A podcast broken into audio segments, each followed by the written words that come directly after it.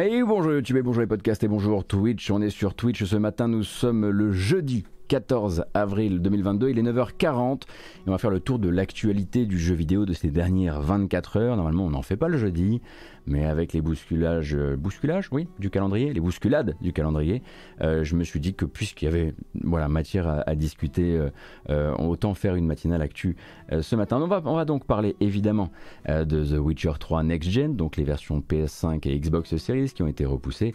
nous aurons également un gros, oui, un gros segment quand même sur Activision avec du mouvement du côté de Activision versus la DFEH californienne et ça commence à ressembler doucement à un épisode de House of Cards.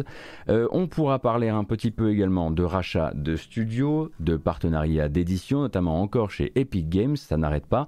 Euh, peut-être aussi des dates euh, données pour des événements jeux vidéo de l'année 2022 qui auront lieu soit en distanciel, soit en présence, dans le cadre de la Paris Games Week 2022 qui croit pour de vrai. Alors, euh, on lui souhaite bien du courage évidemment. Euh, et on parlera évidemment aussi un petit peu de crypto games, de NFT, enfin voilà, la routine, avec quelques bandes annonces. Et la première bande annonce, en fait, j'aurais pu vous la, passer hier, mais j'ai complètement oublié. Du coup, on va euh, ouvrir cette matinale avec celle-ci comme on ouvrirait d'ailleurs euh, peut-être votre appétit, euh, a été annoncé très récemment Cook Serve Forever. Donc vous connaissez Cook Serve Delicious, c'est bien le nouvel épisode s'appelle Cook Serve Forever. Il est attendu pour le début de l'année 2023 et on garde, euh, j'allais dire on garde les mêmes et on commence, on garde les principes de base en tout cas qui consistent à vous demander de préparer de la, nourriture très très rapidement et sous une forme de stress. Et on adore ça nous, les simulateurs de travail. Donc c'est parti. It's Chef Rhubarb! Hello, darlings!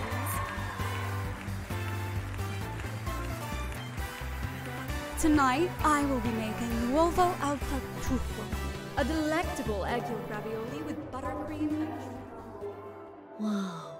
Then our special guest is the President of the United States.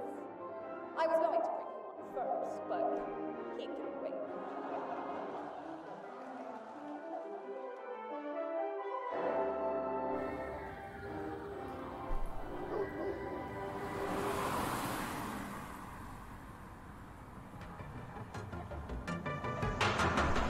There's just something about cooking. It's the sights, the sounds, the smells. Plus, I just really like eating.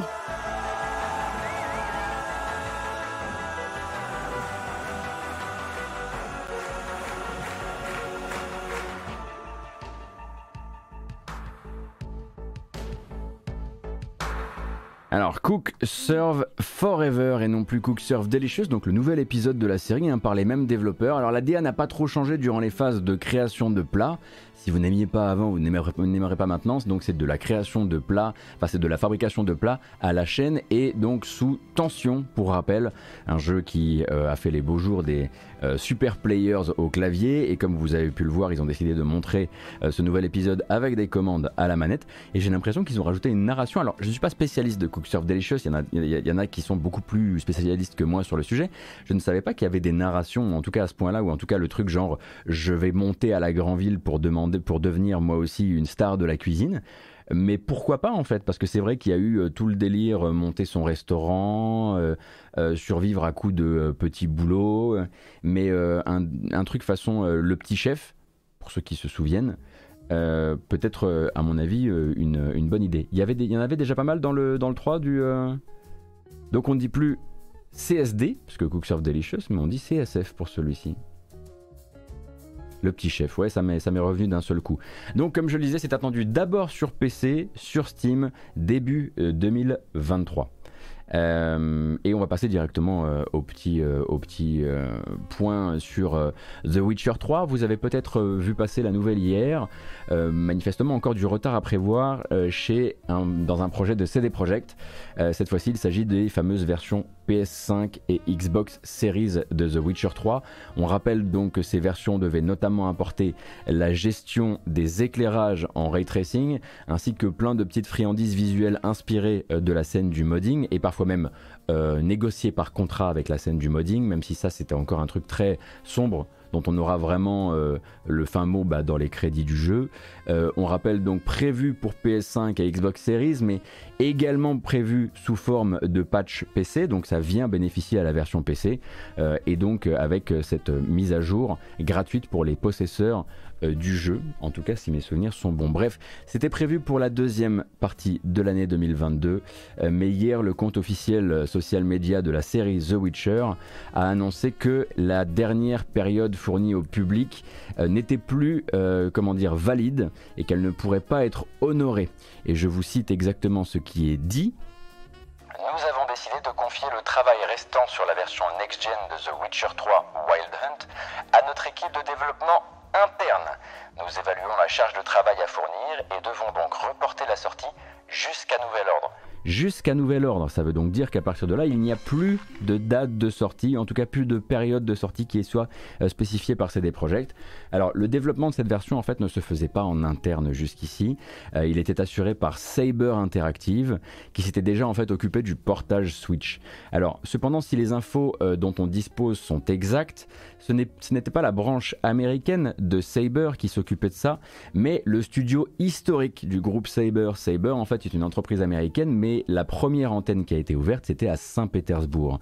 Et évidemment, la question qu'on se pose tous désormais, c'est est-ce qu'il y a un rôle à jouer donc du facteur russe et de l'actualité politique actuelle dans cette récupération du développement par CD Projekt, chez CD Projekt, en Pologne, pour une raison ou pour une autre. En tout cas, CD Projekt n'a pas souhaité commenter cet aspect de la chose et ne veut d'ailleurs euh, rien discuter de ce, de ce sujet, au-delà du fait que bah voilà, le jeu, euh, en tout cas cette nouvelle mage, euh, perd sa période de sortie et, et en, aura, en, en, aura probablement une nouvelle plus tard. On peut très probablement imaginer du, début 2023, ce qui commence à faire beaucoup et ce qui va faire encore une deuxième année durant laquelle euh, enfin potentiellement, ça ferait donc une deuxième année durant laquelle CD Projekt euh, ne fait que repousser des choses, euh, que ce soit des patchs ou des annonces ou des mises à jour, et maintenant bah, va vivre médiatiquement uniquement sur l'annonce d'un nouveau, d'un nouveau The Witcher mis en, mis en chantier quoi.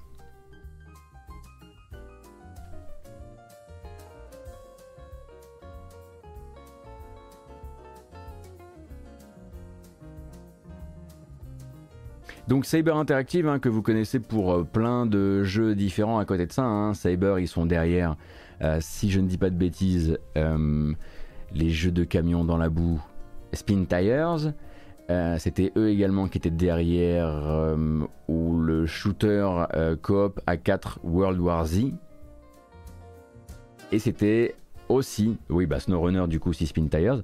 Et c'était aussi eux qui avaient bah, bah, qui avait quand même joué les magiciens hein, avec la version Switch qui, euh, je le maintiens encore aujourd'hui, est probablement pas suffisante pour bon nombre de joueurs qui aiment, euh, qui aiment The, Witcher 3 et qui aiment bah, la, longue distance de vue et ce genre de choses, mais qui reste pour moi encore aujourd'hui un vrai tour de force euh, par, rapport, par rapport à la puissance de la Switch.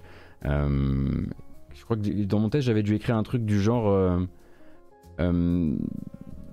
enfin, il aurait fallu des magiciens euh, pour faire plus et ils ne sont que d'excellents développeurs quoi.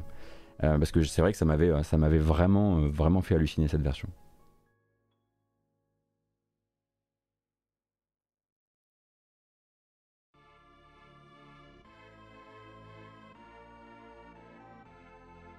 Hop. Donc, est-ce que dans. J'y repense maintenant. Euh, il y avait eu un patch depuis le test, ouais, j'avais re-regardé Bulldozer. Bon, ça n'avait pas non plus tout transformé. Il, y avait, il, reste encore des moments où tu sens quand même que voilà, les, les coutures du jeu, euh, enfin, voilà, la, couture, elle peut céder à, certains moments. Quoi. Oh là là, Madin qui va chercher des, certaines de mes citations de Gamecult. Non, là, stop, c'est trop. Celle-là, ça devient trop, trop bizarre. Merci beaucoup, Madin. Euh, Kiops qui dit CD Projekt doit avoir 8 projets en ce moment euh, Witcher 4, DLC plus extension Cyberpunk, Cyberpunk Multi, Gwent, Witcher Ray Tracing, un jeu non annoncé et je crois qu'ils sont sur un jeu mobile aussi. Alors tu peux déjà ranger Cyberpunk Multi, hein, Keops. Ça, ça a été complètement foutu à la benne. Euh, Gwent, effectivement, a priori, euh, il y aurait un retour du Gwent à prévoir. Witcher Ray Tracing, effectivement, on va l'appeler comme ça, qui se retrouve chez eux. Le jeu non annoncé ils ont, je ne sais pas d'où tu tiens cette info, mais en tout cas rien n'a été officialisé euh, de ce côté-là. Ils ont vraiment dit qu'ils allaient explorer pour l'instant uniquement euh, les, licences qu'ils possèdent, euh, à savoir Cyberpunk et The Witcher. et à côté de ça, le jeu mobile, j'avoue que j'en ai pas entendu parler non plus, mais en officialisé, n'existe actuellement chez CD Projekt que The Witcher, qu'on va appeler 4, même si eux ils veulent absolument pas qu'on l'appelle The Witcher 4, et l'extension scénaristique, la première grosse extension scénaristique pour Cyberpunk. Et le Gwent. Il y a une offre d'emploi pour un jeu inconnu? Ah, Keops, il est très possible que cette offre d'emploi pour un jeu inconnu, si elle existe depuis, euh, euh, quelques jours slash semaines, soit en fait pour le retour, euh, pour le retour à la maison de, The Witcher. The Witcher 3, Wild Hunt, pardon. Mais bon, Effectivement, de toute façon, ils ont plusieurs trucs sur le feu. Euh, mais pour, ce qui est de Cyberpunk Multi, ça, on sait que c'est euh, Frigo de chez Frigo.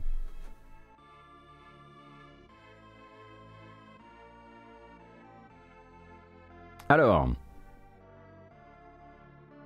Bon, j'imagine que du coup, ça va pas forcément faire du bien à l'action du groupe.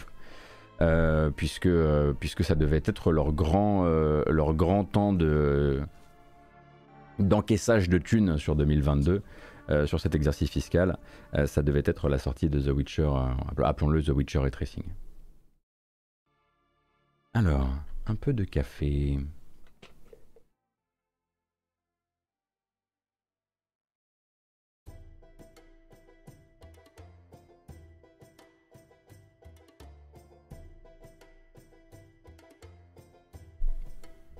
Ah, c'est presque le meilleur Final Fantasy ça. À peu de choses près, hein. C'est dommage, c'est. Euh, ça s'est joué à peu de choses. Silver, merci beaucoup pour les 5 mois. Merci également euh, Vermine tout à l'heure. Merci Kedalon, merci Abyssane. Merci bah, je t'avais déjà remercié. Et puis merci pour les follow et pour les personnes qui ont décidé de suivre la chaîne il n'y a pas très très longtemps. Merci pour le soutien, comme d'habitude. Ah, alors Activision. Oh, oh, oh, ça fait trop longtemps.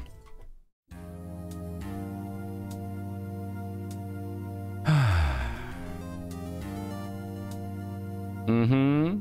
Ça, ça faisait longtemps. C'est parti.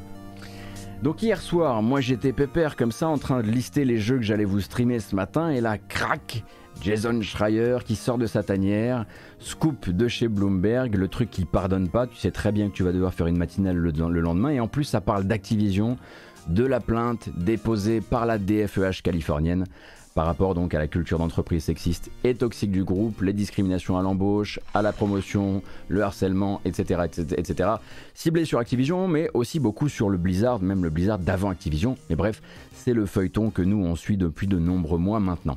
Et là, on n'est pas sur un petit épisode filler du feuilleton, on est plutôt, euh, on touche quasiment au cliffhanger de fin de saison, hein, vraiment. Donc la DFEH avait déjà eu pas mal de galères après sa plainte, la plainte la plus sérieuse entre DFEH et EOC parce que eux ils cherchent vraiment à aller devant les tribunaux.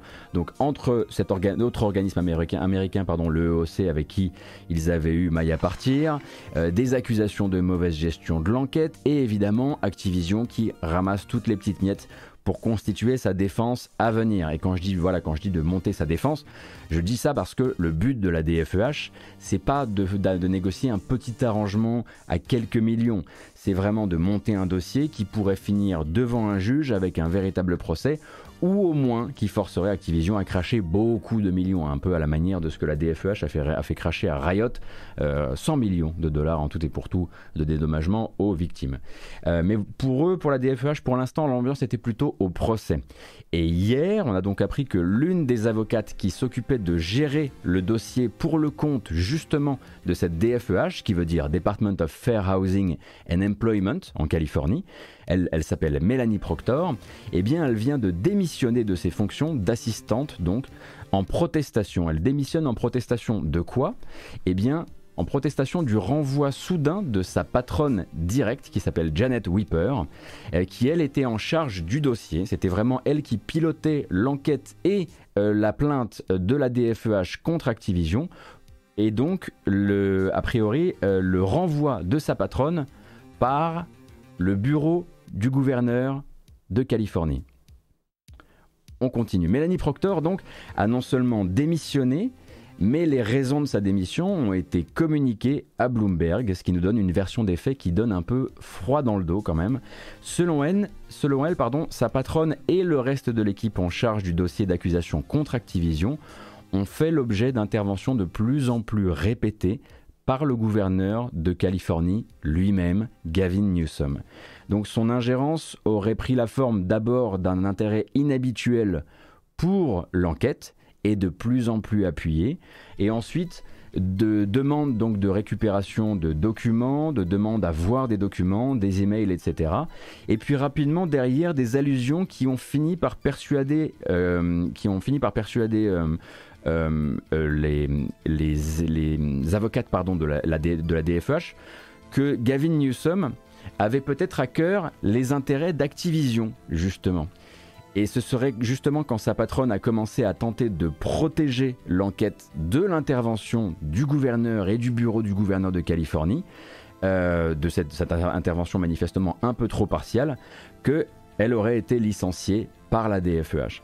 Pour faire clair, si on croit les témoins qui ont été, euh, les témoins qui ont donc filé des, des, des informations et des documents à Bloomberg, Activision et Bobby Kotick auraient le gouverneur de Californie dans leur poche.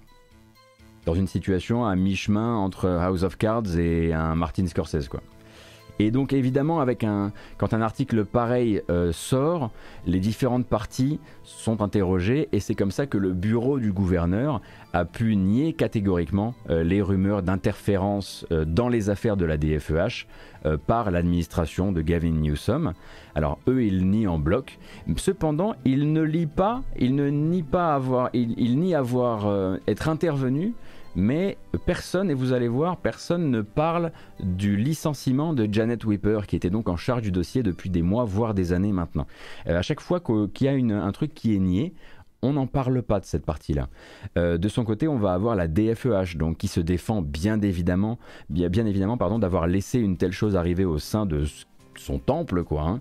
Euh, ils disent ne pas commenter les histoires de personnes et ils assurent que l'enquête suit son cours, comme d'habitude, contre Activision, avec la même, enfin sur Activision, pardon, avec la même vigueur depuis le début.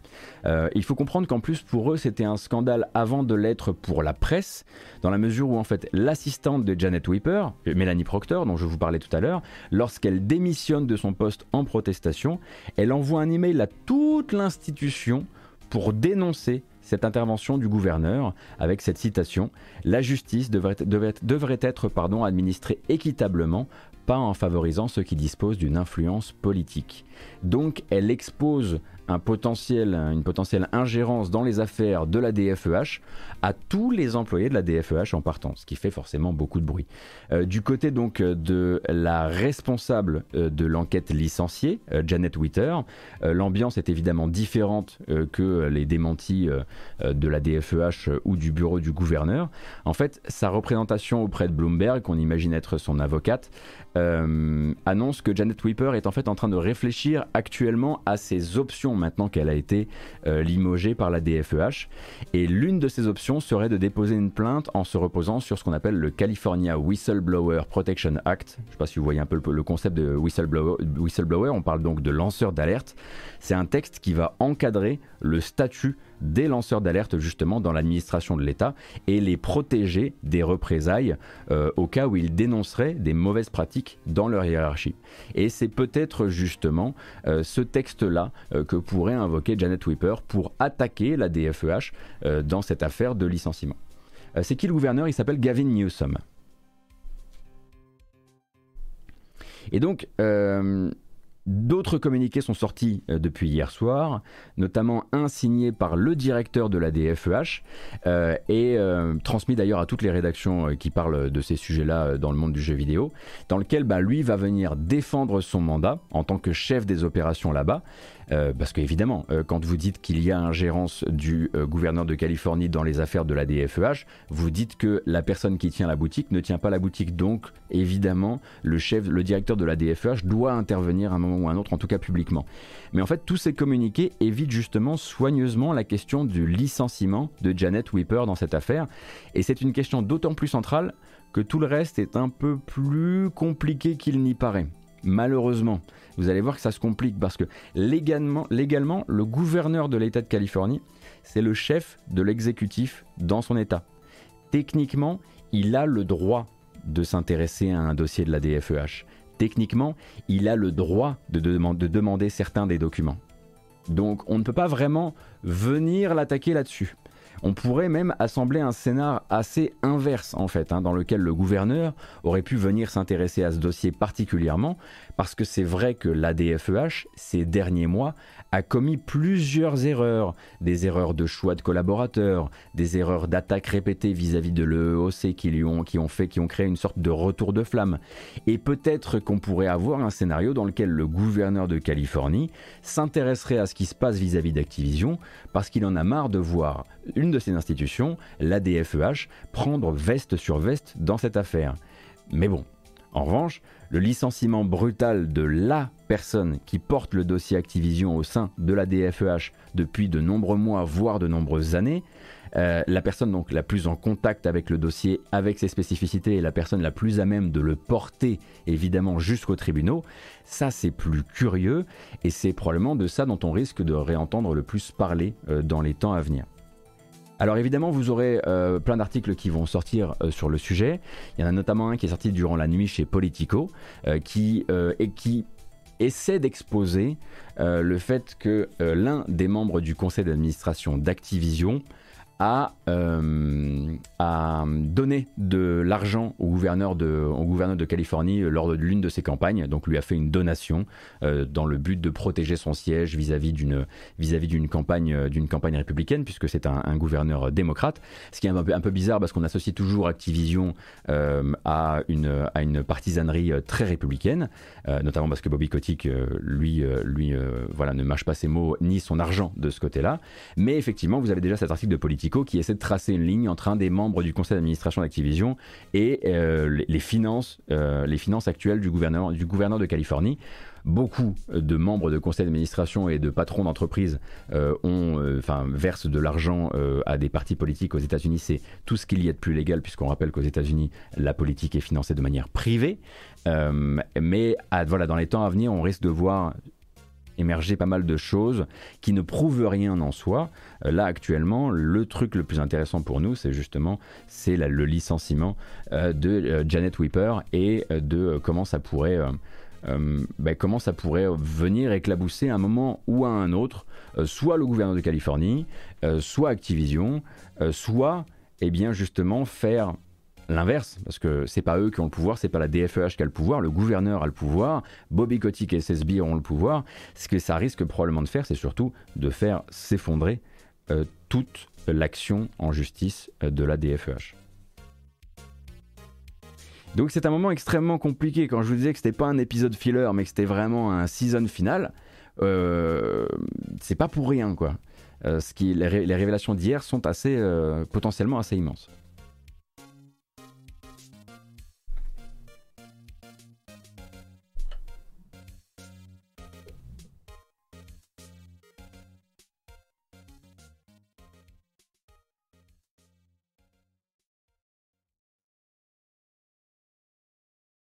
Ah ben, Bobby Kotick est effectivement déjà sous, sous le coup d'une enquête pour délit d'initié, euh, Alpha Blue Light, qui est menée actuellement par euh, la SEC, oui, par la SEC, euh, notamment parce que certains de ses amis, trois de ses connaissances qui, font, qui sont tous plus ou moins dans les, bah, qui sont dans la finance, ont fait une plus-value virtuelle de plus de 60 millions de dollars dans, les, dans le rachat de dans le rachat Activision Microsoft.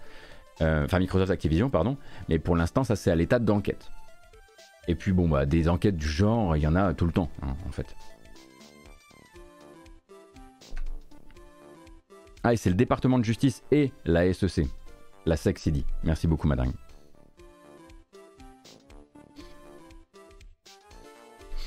Donc il y en a peut-être un qui doit regarder ça de loin en se disant.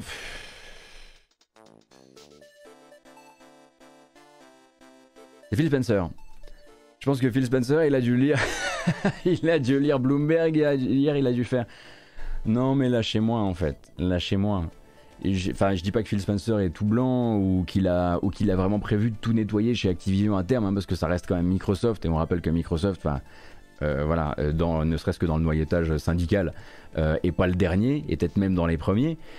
mais je pense que l'échéance, on va dire l'échéance longue juin 2023 pour la prise de contrôle d'Activision peut faire, peut faire naître un chapelet de merde tellement long d'ici là. que, que oui, je pense que la, la, vie de les journées de Phil Spencer vont être un peu plus compliquées là dans les temps à venir.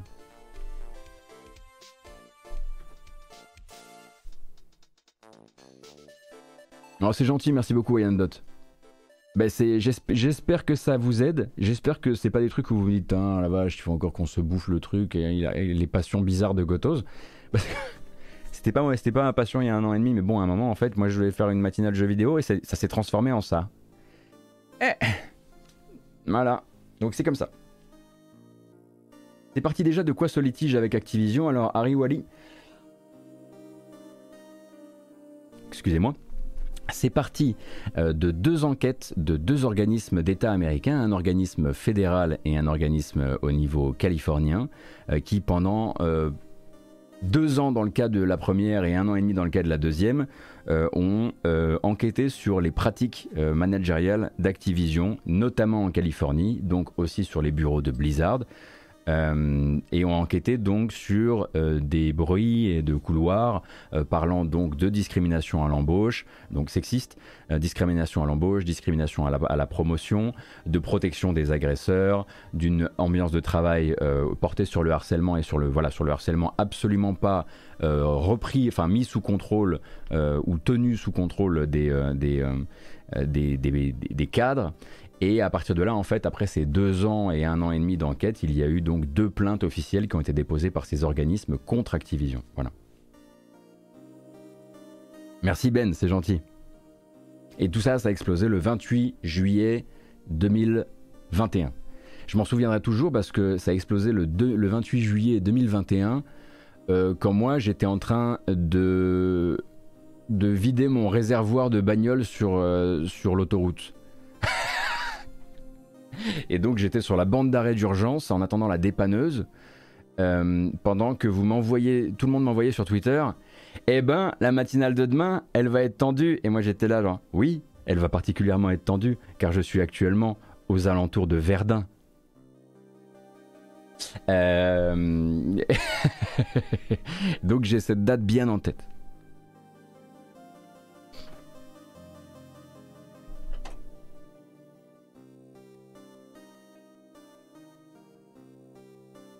Voilà donc pour Activision. Euh, et on suivra évidemment euh, ces affaires-là comme on les a suivies juste ici. Jusqu'ici, on vous rappelle qu'on parlera probablement plus beaucoup de l'EEOC euh, dans les temps à venir, puisque l'EEOC a, reçu le feu vert donc, de, la, justice pour signer son accord à 18 millions de dollars avec Activision, pour créer donc une bourse de, de dédommagement des victimes qui se présenteront donc à l'EEOC. Euh, donc c'était un petit peu contre l'avis de la DFEH, mais la DFEH était un petit peu agressive là-dessus aussi. Mais on en parlera un petit peu moins. Donc en fait, normalement, ça devait se simplifier. Il devait y avoir plus que la DFEH à vous parler, à vous, à vous raconter, ainsi bien sûr que euh, le département de justice et la SEC et, et, Code CWA, le syndicat des développeurs américains, euh, et Activision Workers Alliance, euh, mais maintenant, on rajoute le bureau du gouverneur de Californie parce que sinon, c'était un peu trop facile. On s'amuse, hein.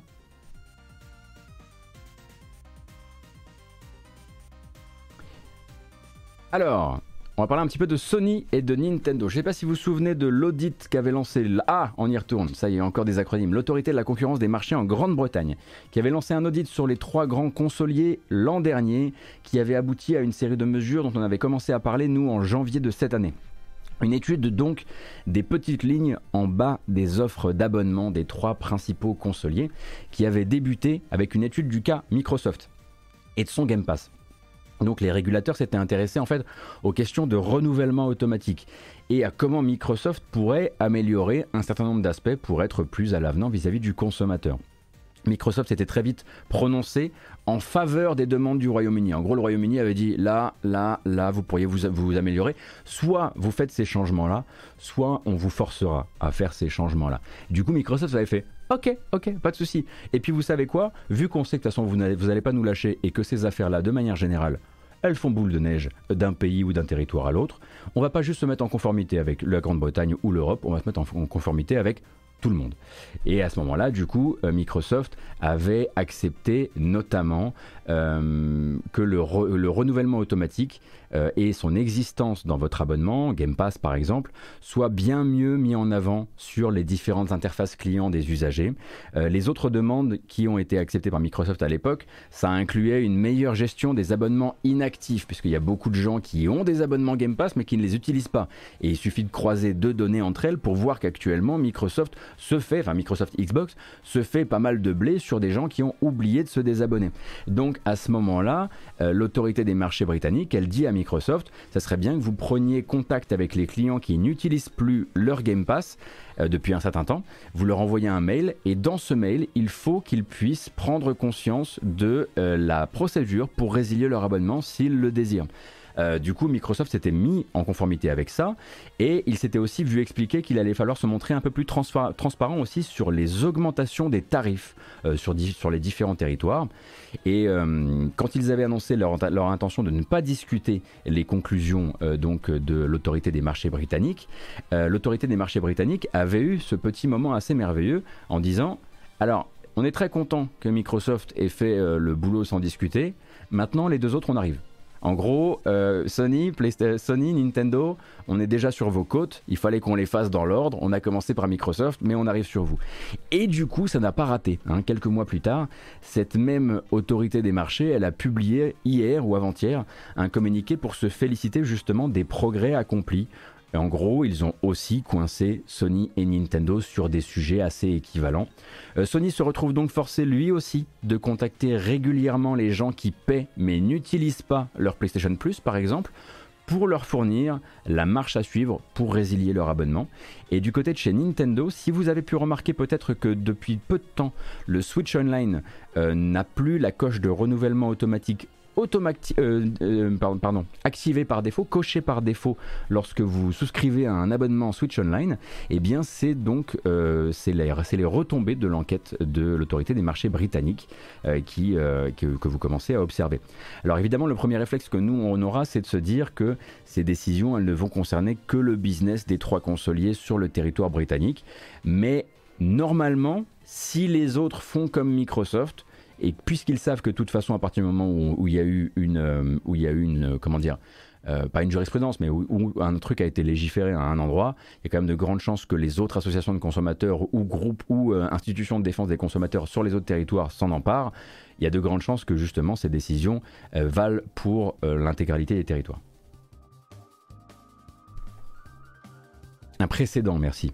Voilà, merci, c'est précédent que je cherchais, pas jurisprudence une loi, tout simplement. Merci de me sortir de mon marasme.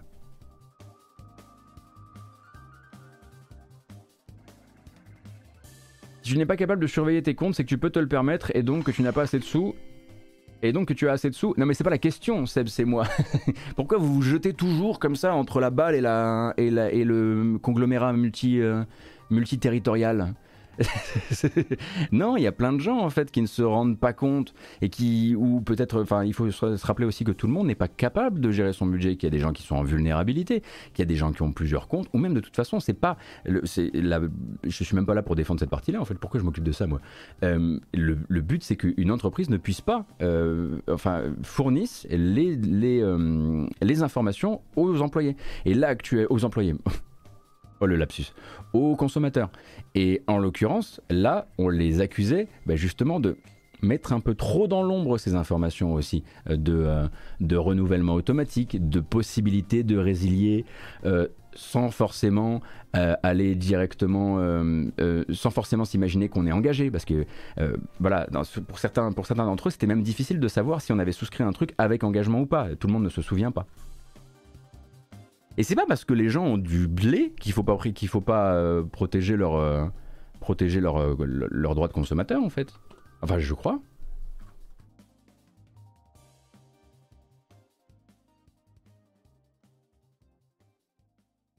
C'est ça, j'en fiance. Je suis assez d'accord.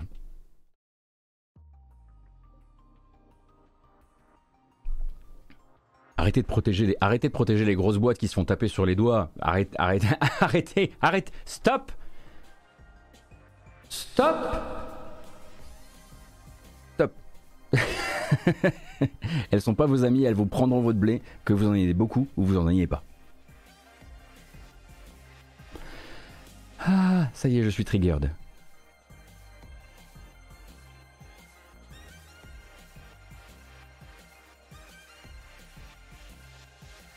On va parler d'Epic Games, justement. Parce que je sais que. Ah, ah bah, en, v'là, dès que vous n'allez pas essayer de, de protéger. Ah là, soudain, c'est des méchants. Ah, ah. Bon, c'est pas pour parler des méchancetés d'Epic Games, là, on va parler de trucs extrêmement simples. Epic Games Publishing qui signe un deal avec un développeur.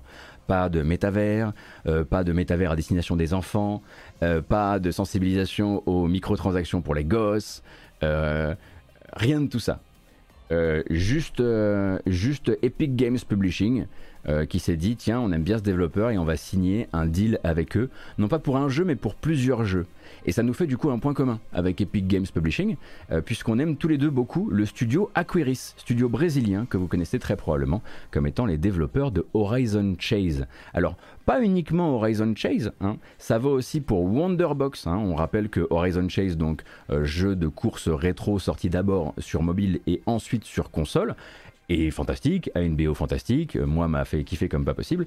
Mais après ça, ils ont fait Wonderbox, qui est un jeu un petit peu voilà d'un autre, euh, il me semble que c'est plus un jeu d'exploration puzzle avec les petites caisses, euh, qui avait en fait qui était présent dès le lancement de, du Apple Arcade. Je crois que c'était un des jeux qui avait qui avait une, une, de ces DA qui venait cueillir justement le jour du lancement de l'Apple Arcade, jour dont je me souviendrai toujours d'ailleurs aussi, le côté l'Eldorado tu prends ton abonnement et soudain, tous ces jeux. Et j'avais passé du coup un petit peu de temps sur, euh, Wonderbox aussi.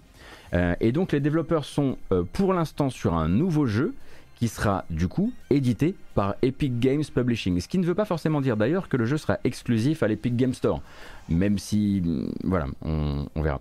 Euh, et il en viendra a priori d'autres. Les deux parties n'ont pas communiqué ni sur le chiffre donc de cette transaction, enfin sur le montant de cette transaction, euh, ni non plus euh, sur la longueur dans le temps de leur rapprochement en termes de nombre de jeux qu'ils développeront main dans la main. Mais a priori, ça a l'air quand même d'être parti pour durer, dans le sens où pour célébrer justement cet accord d'édition, et c'est pas tous les jours que les entreprises font ça, pour célébrer cet accord d'édition, le responsable donc du publishing chez Epic, euh, qui s'appelle, attendez, je l'ai dans mes petites notes, Hector Sanchez, s'est vu offrir une place au conseil d'administration du studio Aquiris. Donc ils sont comme ça, quand même, euh, voilà, comme ça pour la suite quoi. Ce qui veut très probablement dire que les prochains jeux Aquiris, euh, vous, les, les verrez pas chez Apple Arcade. Hein. Il y a, voilà, il y a des limites.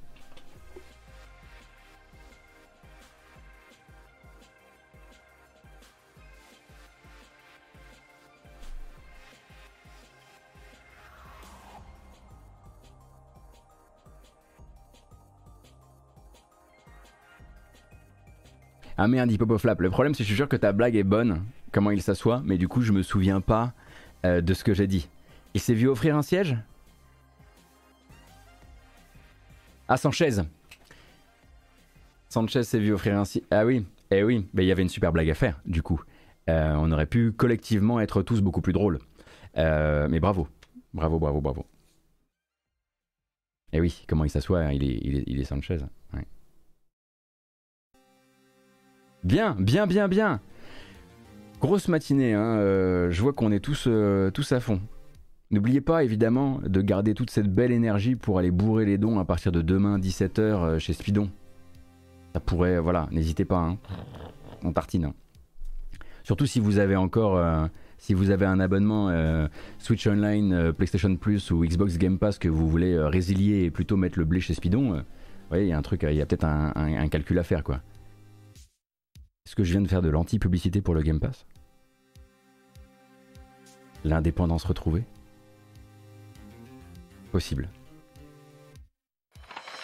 Merci beaucoup, Konin. Merci beaucoup pour le sub offert à Eldova. Merci également Elsios. Ainsi que Firebolt et Double Poney. Je ne sais pas si je vous ai remercié.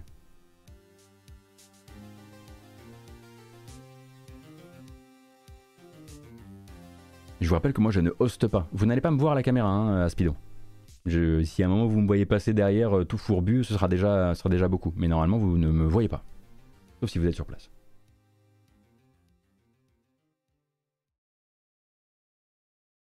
Euh, alors, je repousse mon petit tapis de pied. On parlait hier, on a regardé la bande-annonce de Myth Force. Alors, Myth Force, souvenez-vous, euh, ce roguelite vu FPS jouable à 4 avec une composition, avec une direction artistique qui nous rappelait un peu les maîtres de l'univers. Est-ce que vous vous souvenez de ça? Alors, si vous n'étiez pas là hier, je suis obligé de vous remontrer la bande-annonce. on va pas la regarder en entier évidemment, mais c'est important pour comprendre un petit peu de quoi on parle.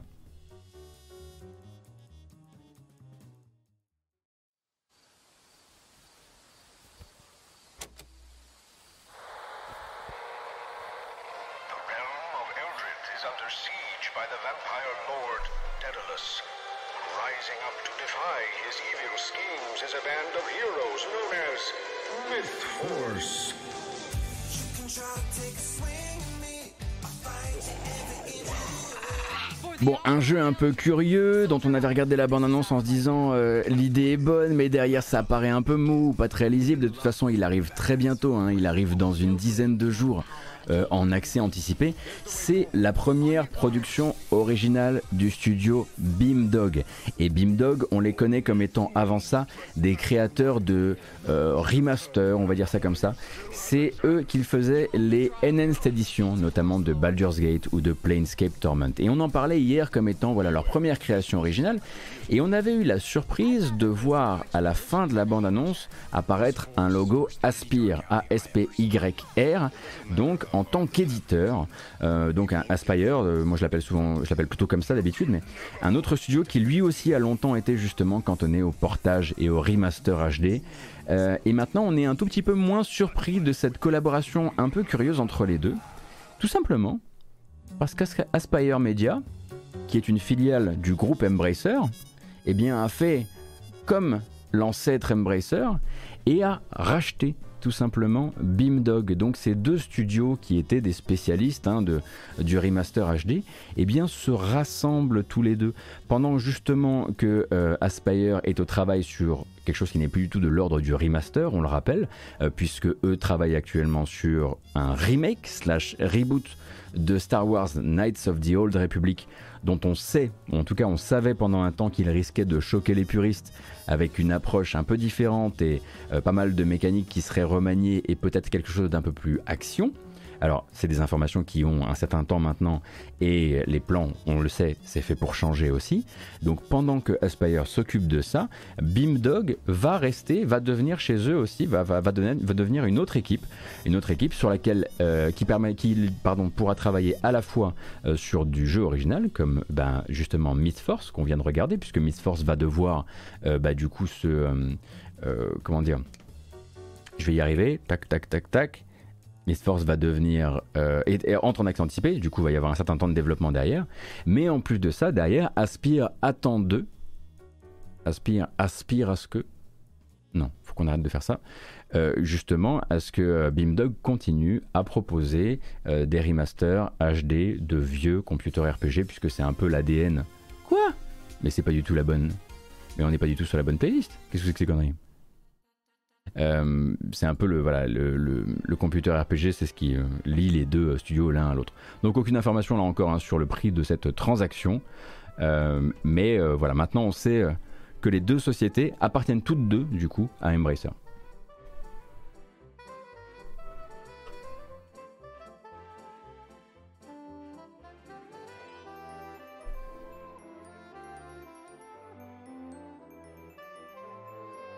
Et c'est vrai que j'avais complètement oublié, mais tout ça, en fait, ça se fait aussi par le, par à travers Cyber Interactive, non? C'est Embracer qui possède Cyber, qui possède, euh, un, qui possède euh, Aspire, qui possède Beamdog? Je crois que c'est ça.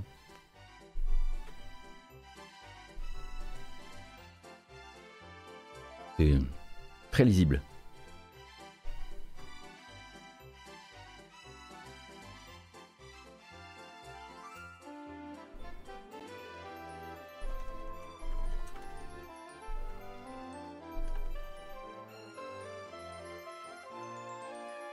Alors, celle-ci, je ne l'ai pas forcément préparée, mais on vient d'apprendre effectivement que la Paris Games Week, votre salon de jeux vidéo préféré, évidemment, euh, reviendrait bel et bien cette année, et ce après avoir été annulé deux années de suite, en 2020 et en 2021. Donc, euh, le syndicat des éditeurs de loisirs de logiciels de loisirs pardon, confirme que du 2 au 6 novembre prochain, si vous avez, envie de prendre un grand bol de variants automnales, vous pourrez vous rendre à la porte de euh, Versailles. Euh, donc a priori ils ont confirmé leur plan pour cette, pour cette édition, qu'on imagine évidemment au-delà de la blague, qu'on imagine, qu'on espère en tout cas, beaucoup, plus, beaucoup plus regardante sur le volume de passage de personnes, puisque ça reste toujours pour moi l'un des endroits les plus bondés euh, que j'ai connu en termes d'événements de jeux vidéo. Et j'ai fait la Gamescom plusieurs fois et j'ai fait le 3 plusieurs fois. Euh, donc il faudra voir ce qui est mis en, ce qui est mis en, en, pratique d'ici là. Et évidemment, hein, donc Nicolas Vignol, délégué général du CEL, vous propose cette petite euh, déclaration. Le jeu vidéo français va retrouver sa fête. Quelle joie immense de pouvoir nous réunir à nouveau. Nous allons offrir à toutes nos communautés de joueuses et de joueurs si engagés cet événement de référence qu'elles ont contribué à façonner depuis plus de dix ans et qui a tant manqué. Nous avons mis à profit ces deux dernières années pour concevoir cette édition, des retrouvailles qui s'annoncent inoubliables. Où sont les mesures sanitaires dans la déclaration? Attendez, ils, en parlent quelque part quand même. Ils appellent ça le Paris Games Week Restart. Est-ce que je fais, je fais contrôle F, F Covid? Contrôle F Covid sur le site officiel, rien. Sanitaire. Ah, non plus. Est-ce que je vais y aller? Pas si je suis pas si je suis pas forcé. Honnêtement. Euh, pas si je suis pas forcé. Normalement, euh, j'ai pas forcément besoin d'y aller. Et du 2 au 6 novembre, euh, je crois que j'ai déjà des plans. Et c'est sans, déconner, hein. vraiment, je crois que j'ai vraiment des plans. Peut-être mesure. Il a pas un petit truc, genre. Je vois rien en tout cas. Info pratique, actualité, info pratique peut-être. Billetterie, charte du visiteur, s'amuser en famille, c'est qui Moïse? Non, je plaisante. C'était une petite référence pour les anciens. Euh, à propos du salon. Jouer responsable. Non, rien dedans. Peut-être qu'il y avait un truc dans le communiqué de presse et que je l'ai pas vu. Hein. Je veux pas plus euh, veux pas non plus euh, être entièrement, être entièrement mauvaise langue. Je suis déjà bien assez. Euh, et pendant du coup que le CEL euh, nous annonce euh, le retour de la Paris Games Week 2022 en présence, nous, on aura rendez-vous du 12 au 20 août avec Bethesda, enfin, par un moyen détourné, hein, Bethesda, qui donc annonce sa QuakeCon 2022. Et la QuakeCon 2022, eh bien, ce ne sera pas un événement en présence notamment parce que d'habitude ils le font je crois au Texas et que je rappelle que la couverture vaccinale euh, aux États-Unis c'est un autre délire encore euh, par rapport à la nôtre s'entend hein, je suis pas là pour euh, on n'est pas là pour faire des classements mais quand même. Et du coup eux ça sera toujours un événement entièrement en démat enfin en démat en distanciel diffusé donc du je le disais du 12 au 20 août prochain avec probablement des infos sur les prochains shooters euh, venu de chez Bethesda, puisque c'est toujours un petit peu dans l'ADN euh, de euh, de Bethesda. Alors oui, 8 jours, parce qu'en fait, du 12 au 20 août, vous allez avoir, en fait, c'est une sorte de, de méga fanfest avec des jours avec des annonces, des jours avec des discussions, des des Q&A avec les fans. Euh, il y a beaucoup beaucoup de choses qui sont fabriquées, mais en fait, faut pas s'imaginer que c'est un festival qui, euh, pendant 8 jours, prend l'antenne du matin au soir. Vous allez avoir un petit rendez-vous à 18h tel jour, et puis le lendemain, vous aurez un stream d'une heure à telle, à telle heure, et ainsi de suite.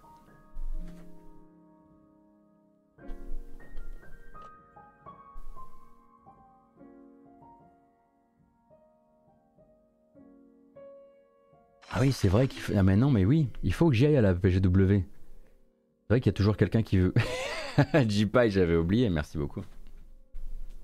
Merci Famille Habert pour le soutien, merci également Saturns 15. Oui, il y avait un mec un jour qui était en live en même temps que nous, qui disait qu'il allait m'avoiner à Paris Games Week, mais bon, ça fait deux ans qu'il attend du coup. Il me dit que c'est, me dit qu'il est passé à autre chose. Bah justement, vous avez pas vu comme je suis devenu énorme? Avec mes t-shirts XL là Ça va bien se passer. Euh, une dernière petite news avant de passer euh, aux bonnes annonces. Euh, attendez, il y en a combien encore? Si, si, non, il y en a même plus, plusieurs. Bah oui, il y en a plusieurs. vous avez peut-être vu passer un gros titre qui marche très très bien pour faire un gros titre justement. Euh, un petit moment de flottement dont j'aimerais vous, euh, dont j'aimerais euh, qu'on parle, au moins parce que ça me fait rire, parce que ça me fait pas rire, mais parce que ça souligne l'importance de bien lire les articles et d'écouter les podcasts dont sont tirées les citations dans certains articles. Vous avez peut-être lu récemment une citation de Lorne Lanning, donc qui est patron du studio Oddworld Inhabitants, donc et on va dire créateur de Oddworld, même si personne n'a jamais créé, enfin personne ne crée un Oddworld tout seul. Euh, et cette citation dit que pour Lorne Lanning, justement, euh, la sortie en jour 1 sur PlayStation Plus euh, de son dernier jeu, donc Oddworld Soulstorm, a été, je cite, dévastatrice. Dévastatrice donc dans le sens où le studio y a, y a énormément perdu au change d'un point de vue financier. Et ça forcément ça fait les gros titres, un créateur de jeux vidéo qui vient de sortir de sa période d'exclusivité avec Sony et qui directement épingle son partenaire de travail à peine cette exclusivité terminée. C'est pas tous les jours et forcément ça fait les gros titres. Donc en creusant un peu, on a le contexte et le contexte dans lequel Soulstorm euh, dans, le contexte pardon, dans lequel n'était plus en mesure en fait de terminer son développement financièrement, n'en était plus capable euh, à cause d'une dette technique qui s'était accumulée et derrière, on y revient toujours, des soucis de recrutement. Donc le studio euh, n'arrivait plus à aligner suffisamment d'argent pour attirer de nouveaux employés et des talents. Ils avaient probablement perdu des gens au profit de studios qui, payaient mieux. Et ils se sont donc tournés vers Sony pour négocier de quoi renflouer les caisses. Le jeu donc disponible sans frais supplémentaires en jour 1 sur le PS Plus de la PS5 à sa sortie et ce pendant un mois en échange d'un chèque évidemment dont on ne connaît malheureusement pas le montant. Et le studio espérait derrière se refaire un peu la cerise sur les autres plateformes où le jeu était vendu, euh, donc euh, sur PS4 et sur PC. Il était disponible uniquement en jour 1 sur le PS Plus de la PS5. Et donc la négociation a failli ne, pas aboutir au départ euh, parce que Lorne Lanning, justement le patron du studio, donc du côté du développeur, avait peur euh, justement, ah oui, sur PC c'était uniquement sur la Epic Game Store, merci beaucoup. Et il avait peur que les soucis d'approvisionnement de la PS5 empêchent le jeu de vivre un chouette démarrage sur cette console. Même si lui, il n'allait pas en récolter les effets, il avait quand même pas envie de lancer en jour, en jour 1 euh, son jeu sur une console qui avait la réputation de ne pas être chez les gens. Euh, bon, même si elle y était en l'occurrence. Et derrière, en fait, eux espéraient, comme je le disais, faire leur vente sur PS4 et PC, mais le jeu a été repoussé. Et c'est ça en fait qui devrait être aussi dans les titres des articles. Le jeu a été repoussé et selon Lord Lanning, si on écoute toute l'interview, c'est là que tout a basculé parce qu'en gros il n'y a pas eu de renégociation avec Sony à ce moment-là. Et son équipe et lui n'ont pas anticipé l'accélération de la distribution de consoles entre les deux dates de sortie du jeu et du coup, à la sortie, lui, il chiffre le nombre de téléchargements réalisés entre guillemets gratuitement, donc sur PS5 sans frais supplémentaires via le PS Plus, à 4 millions. Ce qui semble être beaucoup, beaucoup plus que ses estimations. Et ce qui, combiné effectivement euh, au fait que euh, sur PC le jeu était disponible uniquement sur Epic Game Store, a fait qu'ils n'ont pas du tout atteint leurs objectifs de vente. D'où le fait que là, ils recommuniquent, bah, aussi parce qu'ils lancent actuellement, le, ou ils ont lancé il y a quelques semaines, euh, le jeu sur Xbox. Donc oui, il parle euh, de quelque chose de dramatique, il parle de quelque chose qu'il n'avait pas anticipé, mais il faut bien faire attention, là-dedans il y a un décalage de la sortie du jeu sans renégociation. Est-ce qu'il y a eu renégociation et il n'en parle pas? C'est très possible, mais voilà, le contexte est important.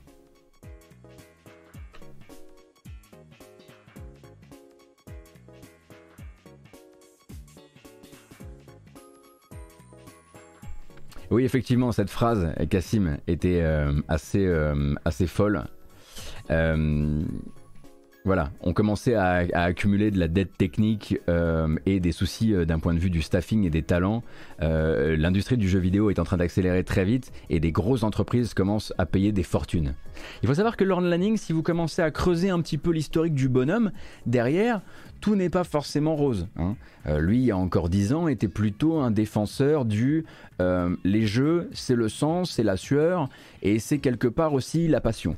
En tout cas, je me souviens d'une ou deux interviews de ce genre-là, et je ne serais pas étonné d'apprendre que le garçon peut être un petit peu cynique aux entournures, et peut-être peut qu'il espérait énormément, enfin beaucoup plus de ventes en tout cas, et beaucoup plus de retours pour son jeu. Vous entendez derrière moi? C'est Pop qui hurle. Bah, est-ce qu'on peut dire que c'est la faute de Sony du coup? Bah pas forcément Sam. Ce qui est sûr, c'est qu'on ne peut pas dire euh, Lorne Lanning le prouve, euh, PlayStation Plus, euh, les contrats PlayStation Plus sont mauvais. Déjà parce que c'est du, cas par cas, et en tout cas son cas aurait mérité renégociation, c'est certain. mais en tout cas, voilà, faut pas juste utiliser faut pas utiliser la partie pour le tout, surtout, surtout dans un cas aussi spécifique que celui-là.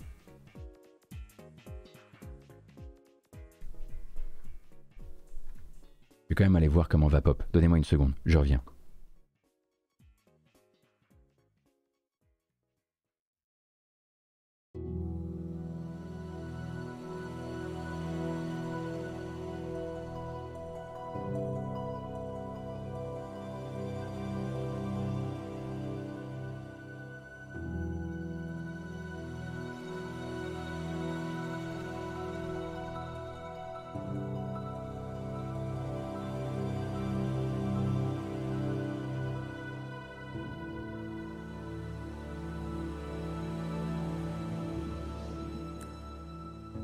Me suis fait pranker, il était parti. Il était plus dans le couloir. Saligo, c'est mon chat. Enfin, c'est un de mes trois chats. Pop. Euh, qui vient parfois hurler derrière la porte. Mon petit prank à l'ancienne, euh, je me suis encore fait avoir. C'est pas grave, c'est pas grave.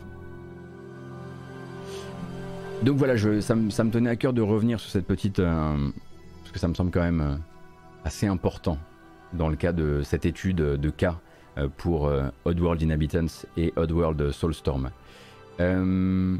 Mais en attendant, évidemment, s'il y a d'autres interviews qui sortent, etc., euh, euh, on en reparlera et, tous les détails sont, bons à prendre. Donnez-moi une seconde, il faut que je répare un truc au niveau du son, j'ai un bouton spécial pour ça, une fois par matin.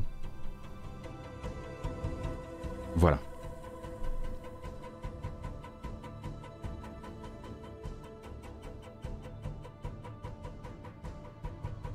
Alors il y a cette rumeur.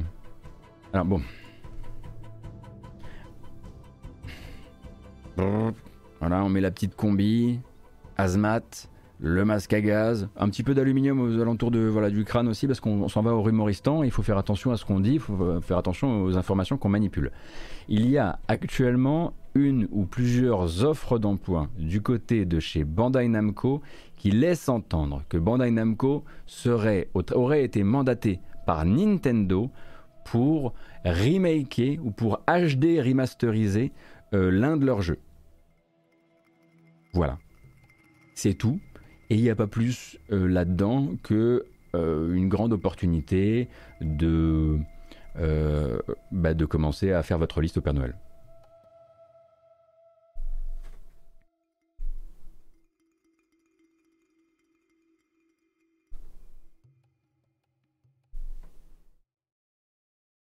Je vous laisse la faire évidemment, hein. je vous laisse quelques temps, euh, rien que pour que euh, vos suppositions puissent apparaître euh, sur la VOD sur YouTube.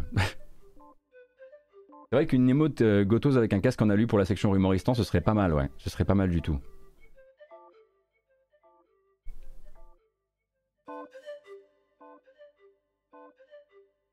Alors, c'est pas nouveau, hein. on rappelle que Bandai Namco c'est un partenaire de choix euh, euh, de, Nintendo. Hein, une grande partie de ce, que, ce dont vous profitez sur Smash Bros, c'est développé chez Bandai Namco, euh, par exemple. ils ont également fait Pokken, ils ont travaillé sur ARMS, ils ont travaillé sur MK8. voilà, c'est des poteaux depuis la nuit des temps. Hein. donc il n'y a rien de très particulier à ça. mais donc a priori, les deux premières offres parlent donc, ils cherchent un game designer et un background artiste. Et donc background, donc un remaster HD avec des backgrounds en 3D. Alors L'autre jour, je voyais quelqu'un sur internet exprimer le souhait que ce soit. Comment s'appelle ce RPG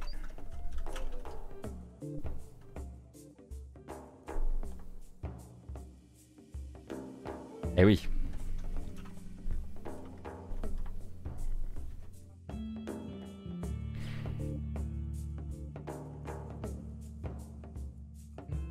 Baton Kaitos, mais bon, ça c'est Namco. Oui, c'était, j'avais lu Baton Kaitos, mais c'est Namco ça. C'est pas un, il est pas de chez Nintendo. Nintendo pourrait cependant payer pour un HD remaster de Baton Kaitos 1 et 2. Allez, c'est dit, boum. Sans pour autant en être l'éditeur, il pourrait juste le financer. Allez, c'est réglé.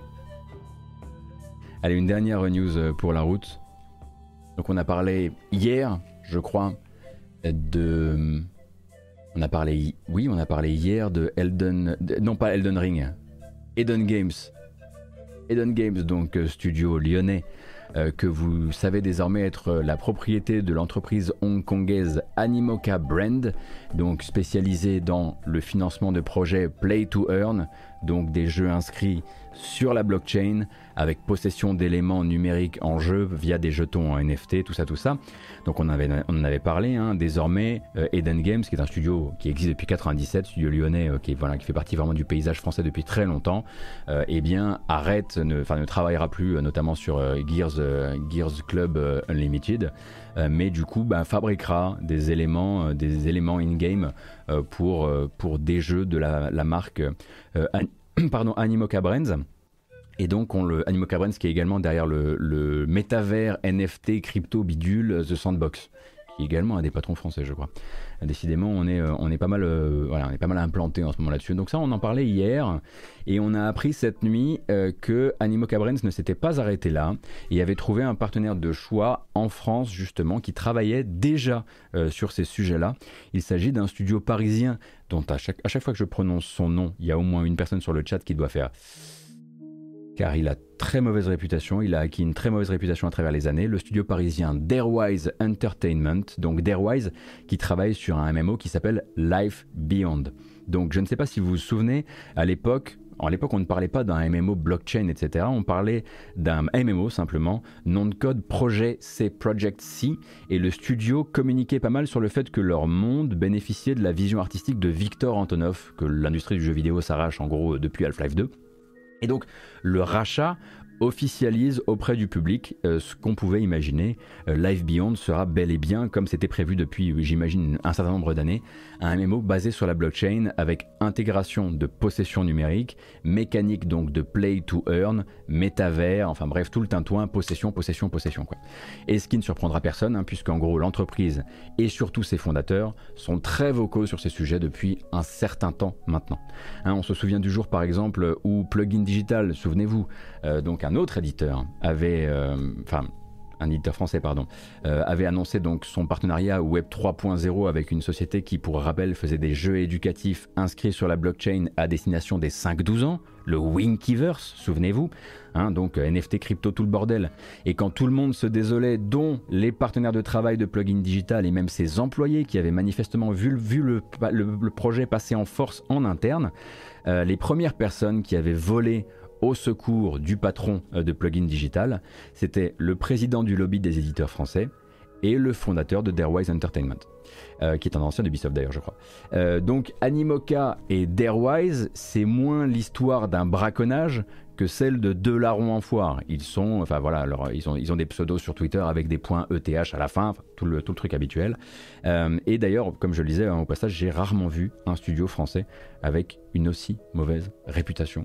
À chaque fois que j'en parle en live, je finis par recevoir un DM de quelqu'un qui me dit Tu n'imagines pas, on pourrait écrire un livre euh, sur cette entreprise. Et, effectivement, il est, euh, bah maintenant, il est un peu en à côté de la, production classique. Hein. Enfin, c'est vrai que le, projet de MMO de Darewise euh, avant été euh, mis en avant dans les magazines de jeux vidéo classiques, et puis à un moment, bah, le virage a été pris vers, la blockchain, et soudain, on a beaucoup moins entendu parler, mais les communautés blockchain en parlent.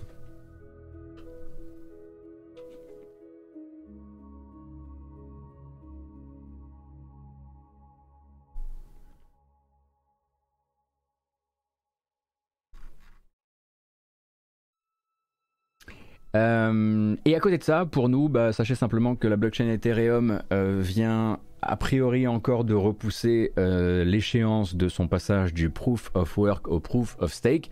On va pas retomber maintenant dans toutes ces explications là, mais grosso modo, partez du principe que beaucoup de projets que vous pouvez voir, notamment de crypto games, qui disent oui c'est vrai on est sur la blockchain Ethereum, oui c'est vrai elle est beaucoup beaucoup beaucoup plus énergivore, infiniment plus énergivore euh, que d'autres blockchains, mais l'Ethereum ça va bientôt euh, ça va bientôt ben, justement passer du proof of, work au proof of stake et du coup être devenir beaucoup moins énergivore pour chaque opération sur la blockchain et à chaque fois en fait c'est une espèce d'épouvantail qui avance, qui avance, qui avance, qui avance comme ça, mais qui est toujours brandi comme une réalité par les gens qui lancent des projets, et eh bien c'est encore repoussé. Voilà. Et du coup, c'est repoussé. Et en repoussant donc ce passage-là, toujours plus de besoins en, puissance de calcul pour beaucoup beaucoup d'applications qui sont sur cette blockchain là et donc vous pouvez partir du principe que ça va probablement comme euh, me le disait Von Yaourt avec qui on avait une discussion à ce sujet probablement venir impacter aussi euh, la hum, vitesse à laquelle pouvait rebaisser le prix des GPU, des cartes graphiques, euh, puisque la blockchain la plus, la plus utilisée qui ne fait pas d'effort sur ce sujet, sur ce sujet c'est toujours plus de besoins en calcul.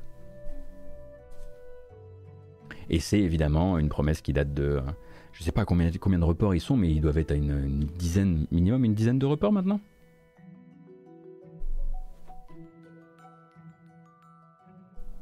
Alors, si vous êtes des spécialistes en la matière, je conçois que j'ai très probablement, je conçois la possibilité que j'ai très probablement utilisé les mauvais euh, les mauvais termes ou que je n'ai pas toutes les spécificités. J'ai pas envie d'en parler plus que ça. C'était simplement une, une news, une news après les news pour juste voir ça, euh, mettre ça en regard de, du matériel. Et ça, ça vient aussi bien impacter euh, le matériel PC que le matériel console en l'occurrence.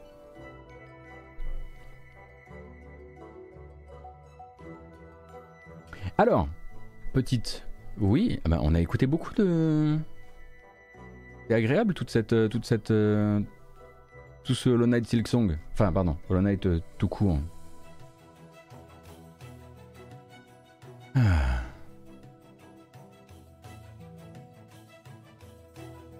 Nous sommes 1399. Je vous propose de nous détendre une petite seconde. on s'étire, on vérifie qu'on n'est pas en train de faire un caillot. On va refaire un café si on a besoin de refaire un café parce qu'on n'a pas tout à fait terminé. Il reste quelques bandes annonces à regarder. Merci beaucoup pour votre présence ce matin. C'est parti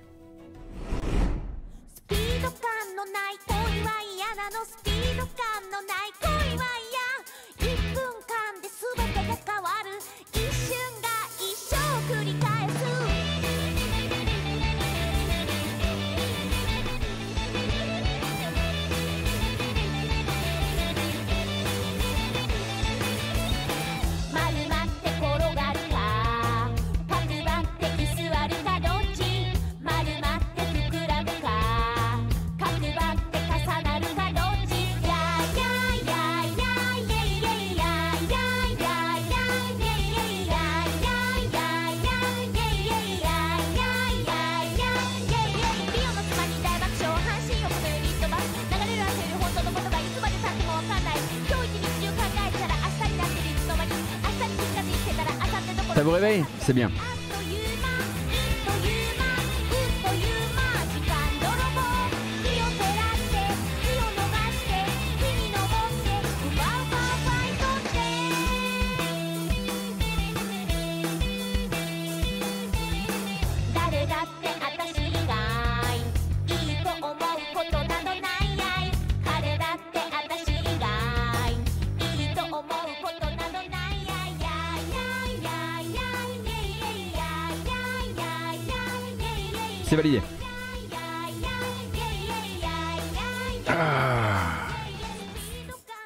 Je vous remercie toutes et tous pour votre présence ce matin. J'espère que la couverture de l'actu vous plaît. Je vous rappelle que vous pourrez retrouver tout ça sur YouTube.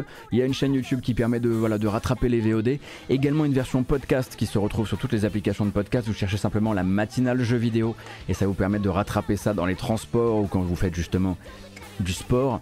Et euh, je vous rappelle également que la meilleure manière de soutenir financièrement la matinale, je tiens à le rappeler, euh, c'est de passer par Utip, utip.io slash gotos. Et c'est là-bas que vous pourrez soit donner de manière ponctuelle, soit vous abonner si vous le désirez. Pour moi, c'est vraiment le top. Merci beaucoup. On est reparti. En revanche, on fait plus la fête. La bamboche, c'est terminé. Oh. Quelle transition. C'est dommage. C'est dommage quand ça tombe comme ça. Partir d'un jeu VR que j'aime beaucoup au meilleur Final Fantasy. Et probablement une de ses meilleures pistes d'ailleurs. Qu'est-ce que j'aime cette piste? Bref, on n'est pas là pour commencer à voilà, relancer les vieux débats. De toute façon, vous avez tort et j'ai raison. C'est assez simple. Euh, on a donc plusieurs trailers à regarder. Euh, comment ça va, Yaourt Néanmoins, on s'en fout. on s'en fout, Von. Euh, donc, une nouvelle bande-annonce, encore 19ème mise à jour, et encore plein de trucs, et pour le coup, des trucs cool. No Man's Sky plus les pirates de l'espace.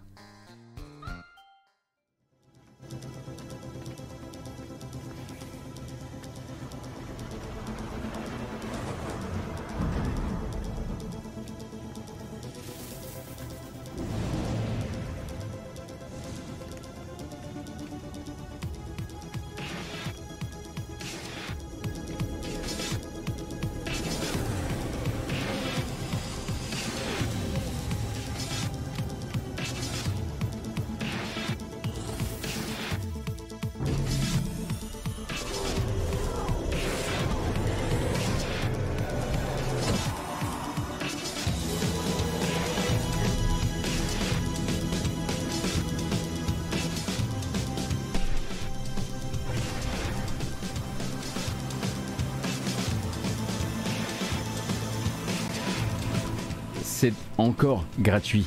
Ça s'appelle No Man's Sky Outlaws et ça rajoute des nouvelles missions, un nouveau vaisseau comme vous avez pu le voir, euh, de la contrebande, de meilleurs combats spatiaux, de meilleurs dogfights dans l'atmosphère aussi, puisque le but ça va être justement ben, de motiver euh, ben, les gens à jouer pirate et du coup à attaquer les autres vaisseaux, chose qui était qui se faisait pas, hein, c'était presque, il n'y avait pas d'intérêt particulier à le faire pendant longtemps euh, dans, dans No Man's Sky.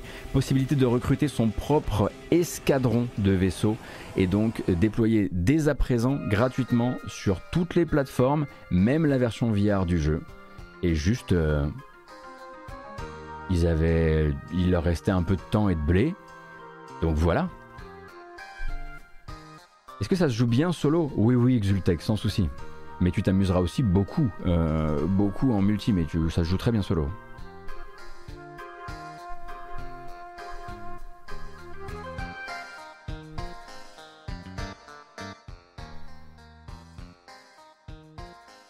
T'as joué quand, Hippopoflap Il y a longtemps peut-être?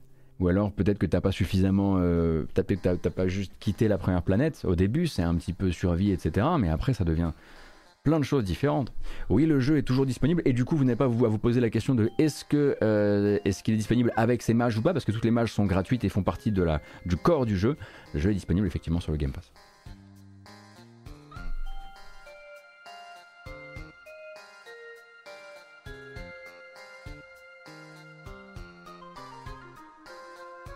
D'où ils sortent le pognon pour entretenir le jeu comme ça Il n'y a pas de microtransactions, je crois pas qu'il y ait eu d'extension payante, tout a été gratuit, mais c'est juste que l'histoire de rédemption est folle et que les ventes au lancement, elles ont été délirantes pour un studio de cette taille. Vraiment, vraiment délirantes. Ah oui, on peut le considérer comme un long seller, ça, il n'y a pas de souci, oui. Ah bah, euh, croyez-moi, je pense que ça se passe euh, très bien d'un point de vue financier chez, euh, chez, chez Hello Games. Et les ventes repartent effectivement à chaque mage. À chaque fois, vous le retrouvez dans les tops. Est-ce que c'est un cas unique de remontada? Le jeu se fait chier dessus pendant 6 mois pour finir meilleur que Star Citizen. Alors là, je vais pas m'avancer sur ce genre de truc. N'oubliez pas quand même euh, FF14 The Realm Reborn. Euh, mais oui, c'est une très belle histoire.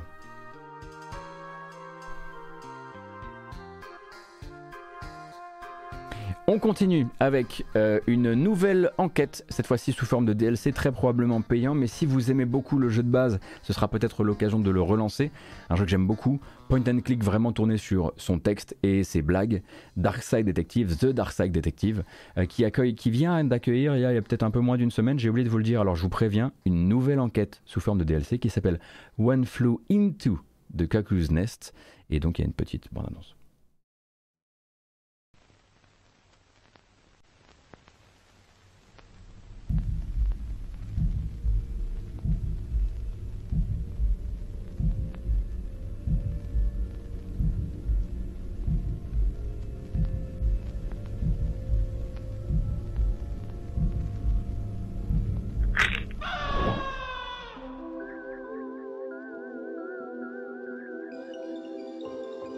Alors, c'est le DLC pour euh, Fumble in the Dark, hein, et euh, Fumble in the Dark, c'est The Dark Side Detective 2. Effectivement, c'est une, euh, c'est une info qu'il faut garder en tête dans la mesure où la première saison de The Dark Side Detective avait de la musique par Ben Prunty et sur la deuxième, c'était quelqu'un d'autre. D'ailleurs, au passage, hop, j'en profite, sur Bandcamp depuis quelques jours, le nouvel album personnel de Ben Prunty, compositeur notamment sur FTL et Into the Breach. L'album défonce. Voilà. comment s'appelle-t-il déjà l'album?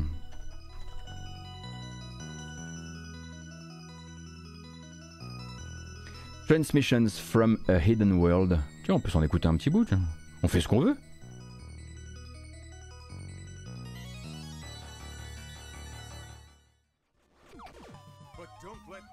Non, non, non, non. Non, non, non, non, non, non, non. Il y a quelque chose qui est en train de mal se passer. Attendez Attendez Ah, c'est toi Ouais, c'est bien ce que je me disais. Bref. Vous retrouverez, le, vous retrouverez le son de Ben Prunty, mais c'est vrai qu'à chaque fois je dis Ben Prunty, Into the Bridge et FTL, j'oublie un peu ce Nautica Below Zero qui est une excellente BOL aussi. En plus la pochette défonce, je trouve.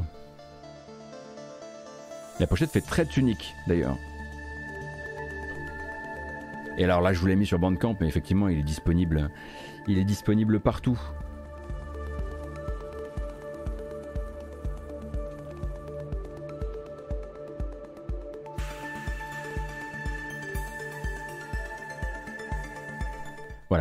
C'était juste pour vous donner un avant-goût.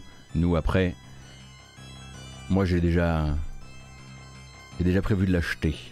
Alors on continue avec euh, l'arrivée en Occident d'un jeu Switch euh, que les amateurs d'indé japonais peuvent peut-être euh, kiffer.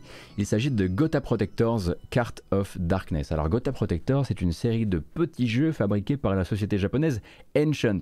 Ancient, c'est la société familiale de Yuzo Koshiro, de sa sœur euh, et de leurs amis. Ancient était le développeur du premier Streets of Rage. et depuis, ils font les Gotha Protectors, qui sont des jeux indés, mais vraiment très japonais, vous allez le voir, et qui, sortent rarement euh, en Occident, ou alors très tard, il y avait eu euh, notamment des, jeux sur, euh, sur 3DS qui avaient mis des années à arriver. Et donc la Cart of Darkness, avec une BO du coup par Koshiro, et une BO qui vous rappellera les jeunes années de Koshiro, arrive là sur Switch pour 14 euros je crois, avec derrière un programme de 4 DLC à 4 euros chacun. Après, je, moi je suis pas grand pratiquant de ces jeux-là, mais voilà, comme ça vous connaissez un peu, un peu les tarots. Et vous allez voir, c'est très japonais.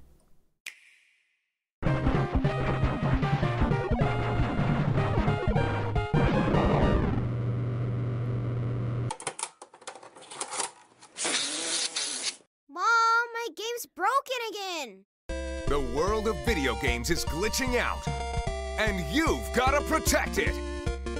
Guide your castle toward the enemy stronghold, then smash it up!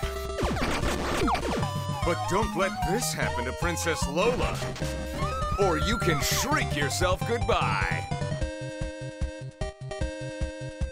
The Kata Protectors are back in action! Eight heroes with the courage of 8.5. Load them up with powerful skills and get ready to tear through the Goblinous Horde. You like story? Oh, we got story. And scene! Plus, blistering blip tunes by Yuzo Koshiro. And voice acting. Let's go! In two languages! Ah, alors. Bon, déjà, il y a le thème principal qui est incroyable, que j'ai toujours pas passé dans les démons, je trouve que c'est une erreur incroyable. Euh, mais donc, oui, les Gotha Protectors, ce sont des jeux avec des petits personnages, garçons et filles, souvent en slip euh, d'ailleurs.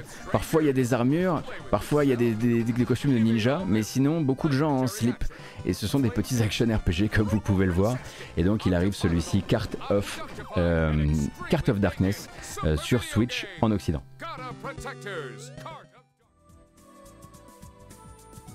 Du coup, le trailer a été américanisé pour l'occasion. Euh, tant qu'on y est, j'aimerais vous rappeler que ce soir, 17h ou 17h30, c'est le nouveau jeu gratuit Epic Game Store. On est jeudi. Et du coup, euh, bah, cette semaine, c'est XCOM 2. Et comme on l'a déjà dit, XCOM 2, vous rajoutez l'extension derrière, c'est le feu.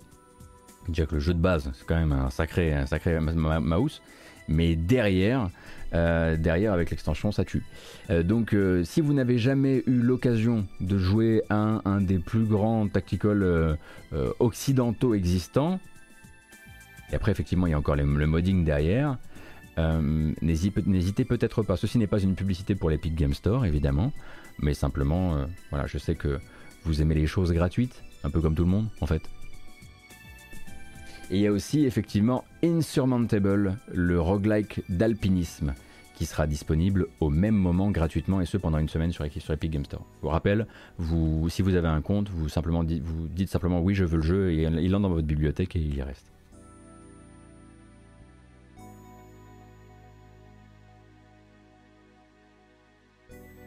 J'ai pas dit Insurmountable? J'ai dit quoi? Ah, si.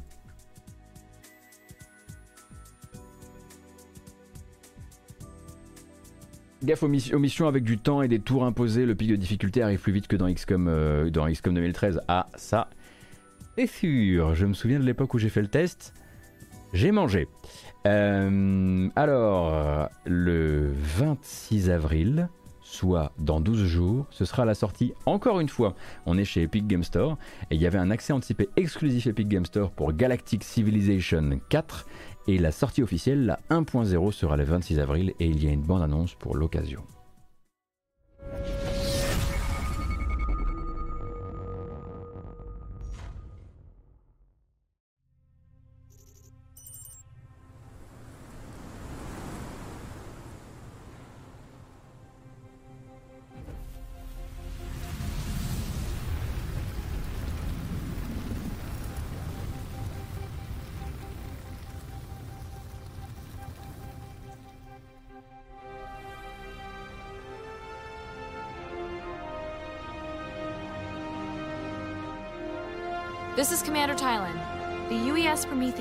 Mars gravity well.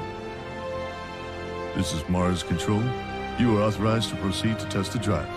Good luck. Oui, bonjour, c'est Gotos. Moi aussi, je fais la grosse voix.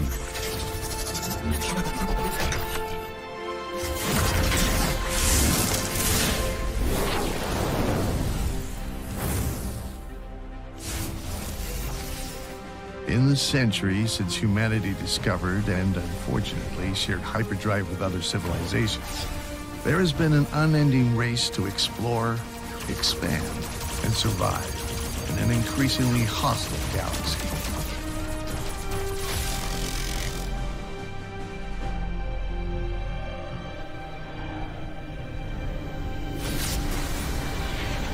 Alors gaffe quand même, hein, puisque Galactic Civilization, là c'est joli comme tout, mais on rappelle que c'est des 4X. Donc regardez des screenshots avant d'acheter, hein. C'est pas tout à fait. Voilà.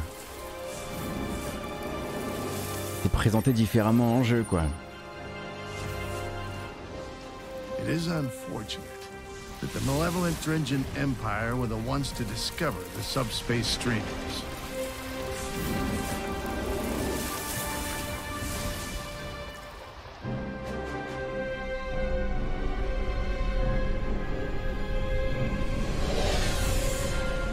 J'adore les designs des vaisseaux qu'ils ont. Ça n'a aucun sens. 10 sur 10.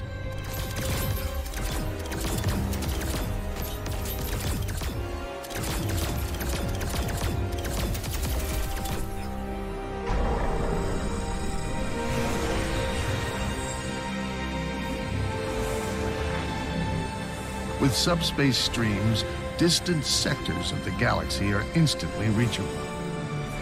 Now, battle for the galaxy is on.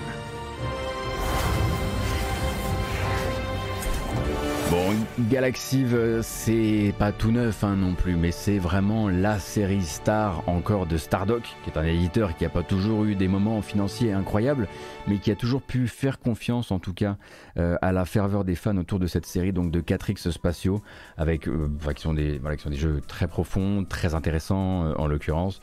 Si vous voulez des images du jeu, il y en a déjà plein partout, puisque le jeu est en accès anticipé depuis un long moment maintenant.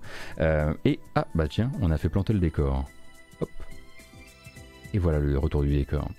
Euh, et euh, de manière, générale, euh, j'avoue que je me suis pas trop renseigné sur la qualité de ce quatrième épisode, même si vous devez avoir plein de previews.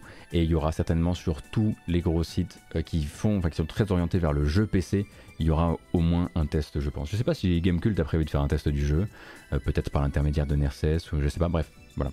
Galaxive 4 du coup sort le 26 avril. Et le 28 juillet et seulement au Japon, j'en suis le premier désolé. On en parlait hier et je vous disais, il n'y a pas euh, du coup, euh, il n'y a pas de bande-annonce. Maintenant il y en a une. Euh, on parlait du fait que euh, Nice America et VanillaWare allaient ressortir un, un- un good old game de leurs années PS2, Grim Grimoire, donc jeu de stratégie en temps réel, qui allait donc sortir le 28 juillet prochain au Japon, avec l'espoir peut-être un moment ou un autre d'une sortie occidentale. Et vous aviez dit, c'est con, il n'y a pas d'image. Bah depuis, il y a une bande-annonce qui est sortie, alors on va quand même la regarder. Il s'agit donc d'un remaster HD.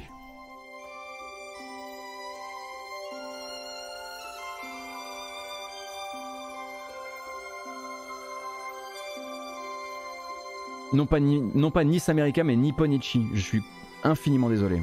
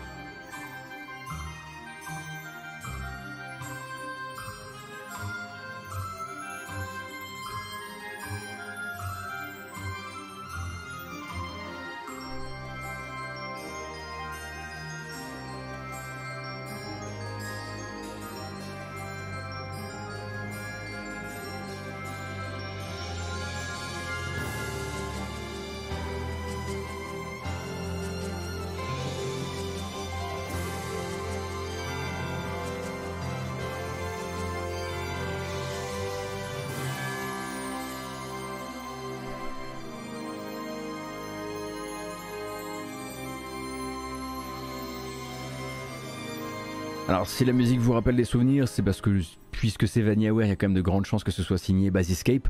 Euh, je n'ai plus le détail exact, mais il y a quand même de grandes chances que ce soit exact- exact- exactement pardon, les mêmes personnes euh, qui, font, qui ont fait FF12 notamment avec euh, Hideki Sakimoto et autres. Euh, et donc sorti le 28 juillet au Japon, on attend une date désormais pour l'Occident. Le prochain jeu de la sélection euh, d'aujourd'hui sera sorti en 2022. Je n'avais jamais entendu parler du jeu avant ça. Il y a un gameplay trailer pour ce qui ressemble à un roguelike d'horreur qui s'appelle Paper Cut Mansion. Et ça va vous rappeler peut-être des souvenirs de d'exclusivité PlayStation. Un peu, un peu.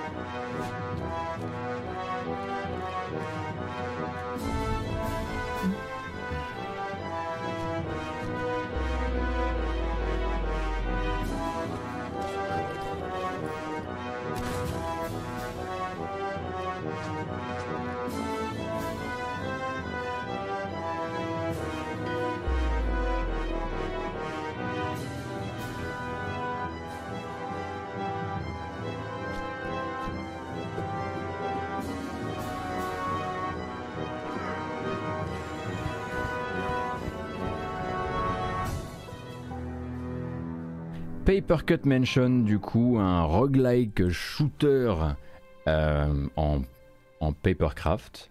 Euh, la DA est vraiment très très sympa. Euh, donc avec un truc très glauque aussi dans la, dans la direction artistique.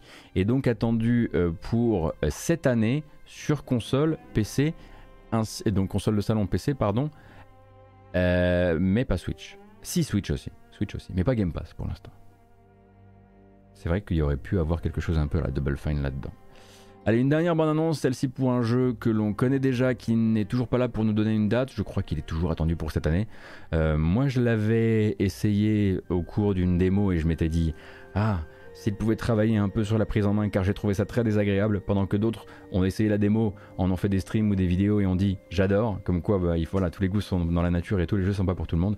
Je parle de Loot River, un mélange donc euh, d'action, aventure en vue du dessus, de manipulation de plateformes, façon, enfin, voilà, on déplace des plateformes pour avancer, euh, et de roguelike. to Loot River. There are many interesting things I'd like to show you, but I thought we should start with loot. There's a lot of different items in Loot River with plenty of weapons to use. 26 in total, each with unique attacks and special properties. Bon là la vidéo c'est sûr montre pas, voilà ça c'est le cœur du jeu. A sword that thrusts you forward. A long pike that is too brittle and breaks pieces off as you attack, shortening it.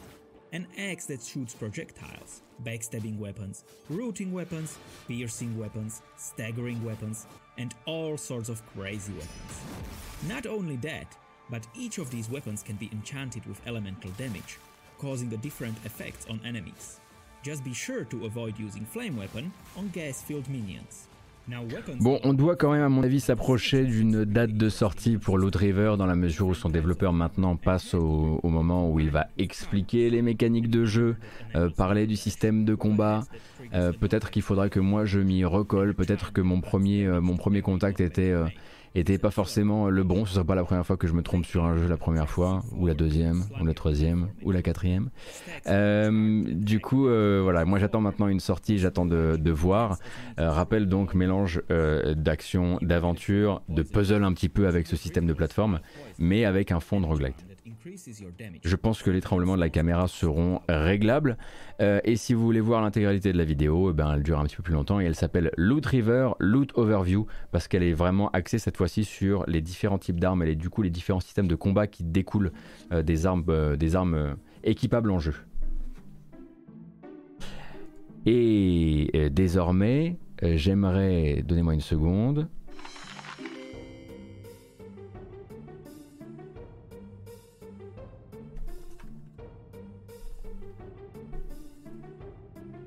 Rajouter un trailer à tout ça.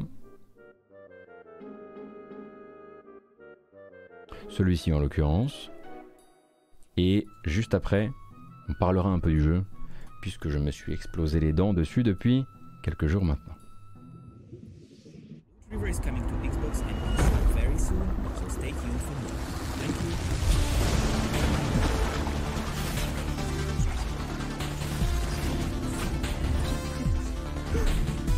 Bon là, évidemment, j'ai deux vidéos qui tournent en même temps, alors ça casse un peu l'ambiance.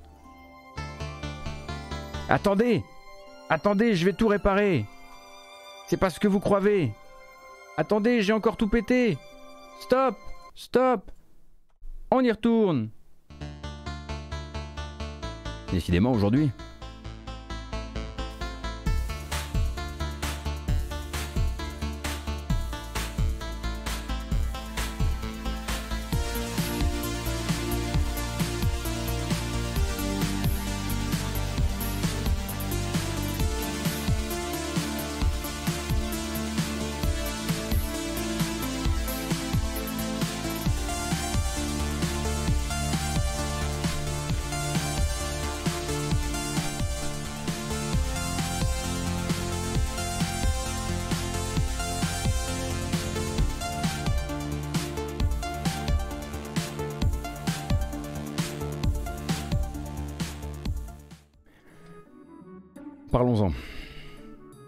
Parlons de Run the World in Between. Est-ce que je pourrais pas nous trouver une petite capture du jeu?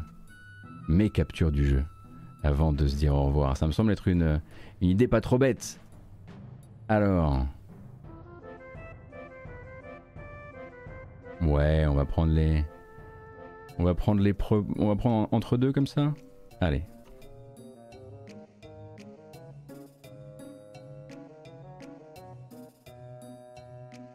Donnez-moi une toute petite seconde. Je n'aurai pas le temps d'y jouer en live malheureusement aujourd'hui. Mais il faut absolument que je vous parle de ce jeu. Parce que je l'adore. Et à mon avis, je serai pas le seul. Hein. Euh, donc euh, autant que vous soyez prévenus.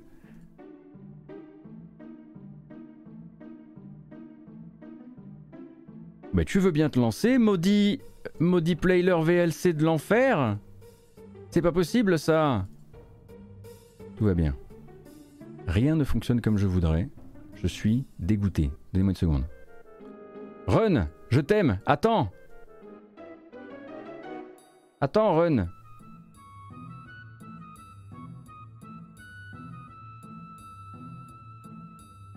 Voilà. Alors. J'ai cru qu'on n'y arriverait pas.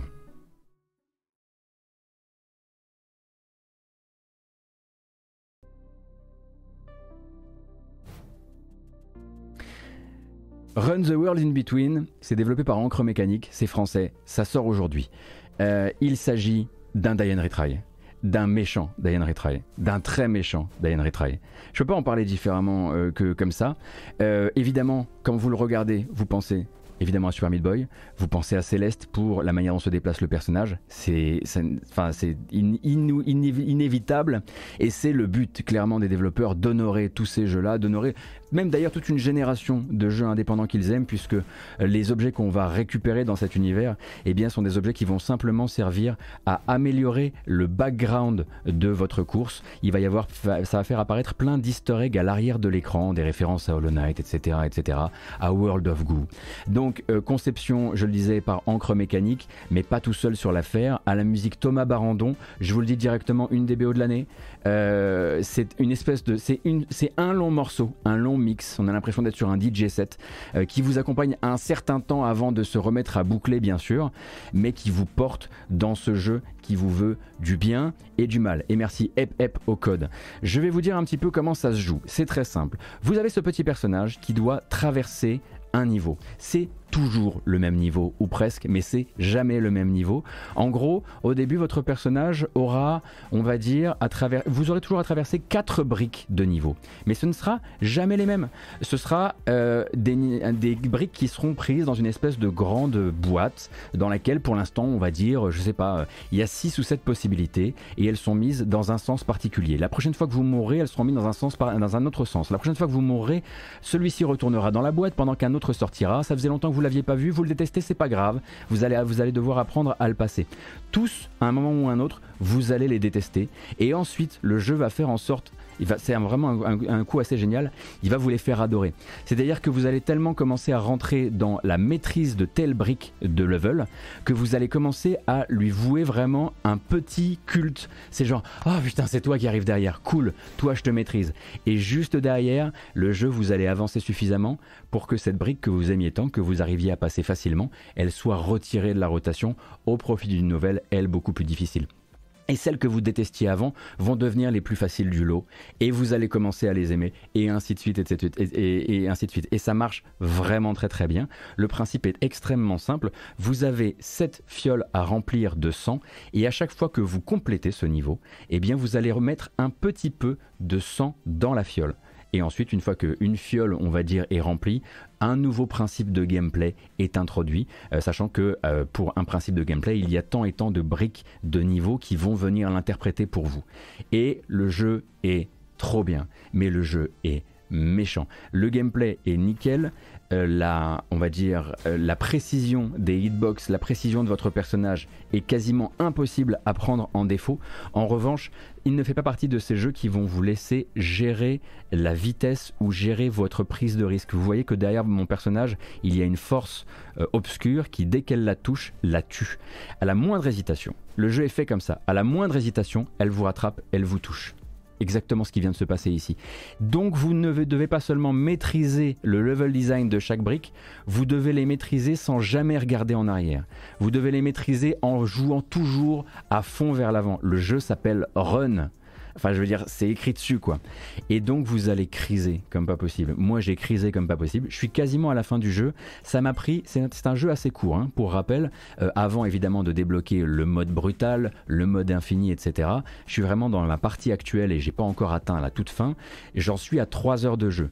J'ai eu le temps de crier. J'ai eu le temps de me dire que j'y arriverai jamais. J'ai eu le temps d'y retourner. J'ai eu le temps de me dire que c'était la BO de l'année, évidemment. Mais ça, je me le suis dit depuis quasiment euh, le début. Euh, et à côté de ça, j'ai trouvé hallucinant la capacité de ce jeu à me faire accepter l'inacceptable. C'est-à-dire que régulièrement, je me disais, non, non, si tu vas au-delà de ça, sincèrement, je ne veux plus te parler. Et à chaque fois, en fait, il montait un peu la barre, et vu qu'il me faisait accepter par ce jeu de, euh, de distribution random des briques de niveau, euh, toujours accepter un peu plus haut, mais en fait, je me faisais constamment douiller. Si je devais vraiment comparer Run the World in Between à, une personnalité, ce serait certainement Emmanuel Macron honnêtement. C'est vrai. À un moment, je me suis dit, ce jeu, c'est Emmanuel Macron. C'est-à-dire qu'à chaque fois que je crois que c'est terminé, il monte encore un cran, et là, je le déteste encore plus. Et j'adore la relation que j'ai établie avec ce fichu jeu, euh, qui est une œuvre de passion, ça c'est certain, euh, qui en plus ne vous fera pas le coup du, on va dire, euh, système de jeu ou en tout cas du feeling qui n'est pas suffisamment bon. Le jeu d'une précision chirurgicale et il, ne peut se permettre cette exigence que parce qu'il est absolument euh, chirurgical dans sa, dans sa précision, dans sa prise en main, dans tout. Je ne sais même pas combien il coûte, je me souviens plus, je sais qu'il sort sur Switch. c'est un jeu de masochiste. Ça, faut bien être clair avec ça. Vous verrez probablement des gens euh, qui euh, joueront à ce jeu, euh, qui vous montreront des, des super plays qui arriveront à le finir peut-être en 1h30 alors qu'ils ne se sont même pas entraînés, j'en sais rien. Mais sur le moment, sur le moment, moi j'ai souffert vraiment. Après, je suis pas le plus grand, voilà, je suis pas le plus grand joueur de, Super Meat Boy. j'ai souffert sur les sur les The Disney ou ce genre de choses. Le jeu à 10 euros, merci. et je ne peux, si vous aimez justement le tryhard, je ne peux que vous le recommander. Moi, j'avais vraiment peur de la répétition. Et le jeu, en fait, ne sait exactement doser les choses de manière à ne jamais être trop répétitif. Il va être euh, toujours.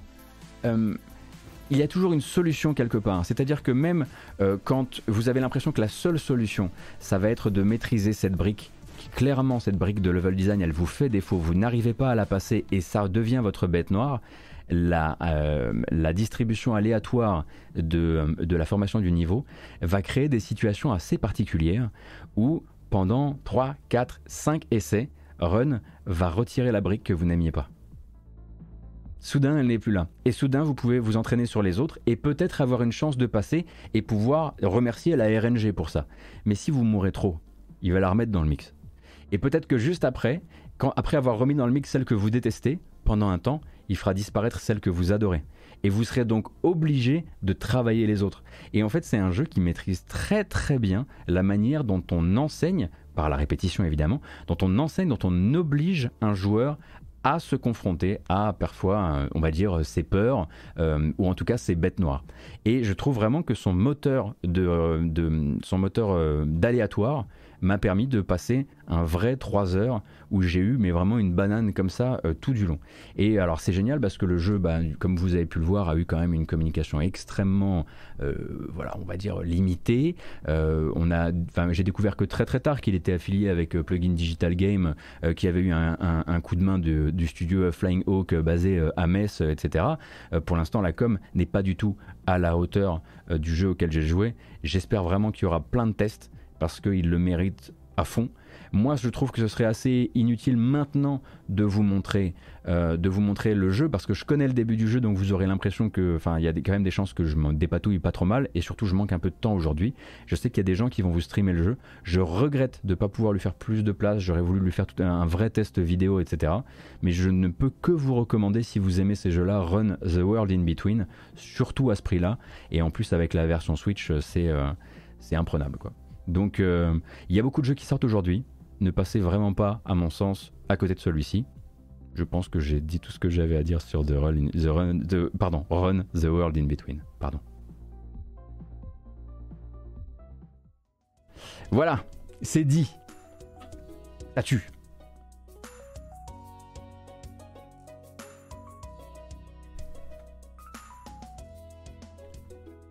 Le genre de jeu qui te fait kiffer un bon Joy-Con Drift Ouais, tu m'étonnes Tu m'étonnes. Là, là, le Joy-Con Drift, à mon avis, tu le prends cher dans la tronche. Alors, Breaking, j'adore ma relation avec Emmanuel Macron, évidemment. Tant que c'est un jeu. Qu'est-ce que c'est bien ce compte jeu? Oh là là. Bref, voilà, c'est tout ce que j'avais à vous dire pour aujourd'hui.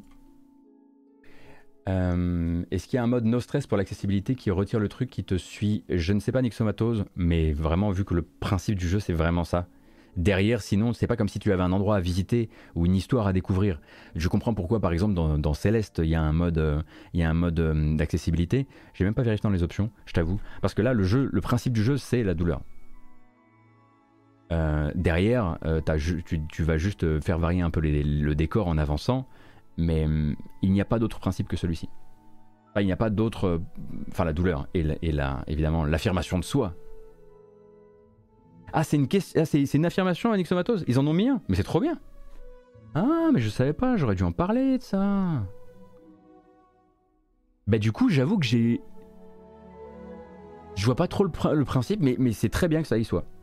Mais du coup, pour la, enfin, pour, même pour se former, pour l'apprentissage, pour. euh, oui, bien sûr. Ça, je comprends. Le mode no stress, ça, je peux comprendre. Ok, ok.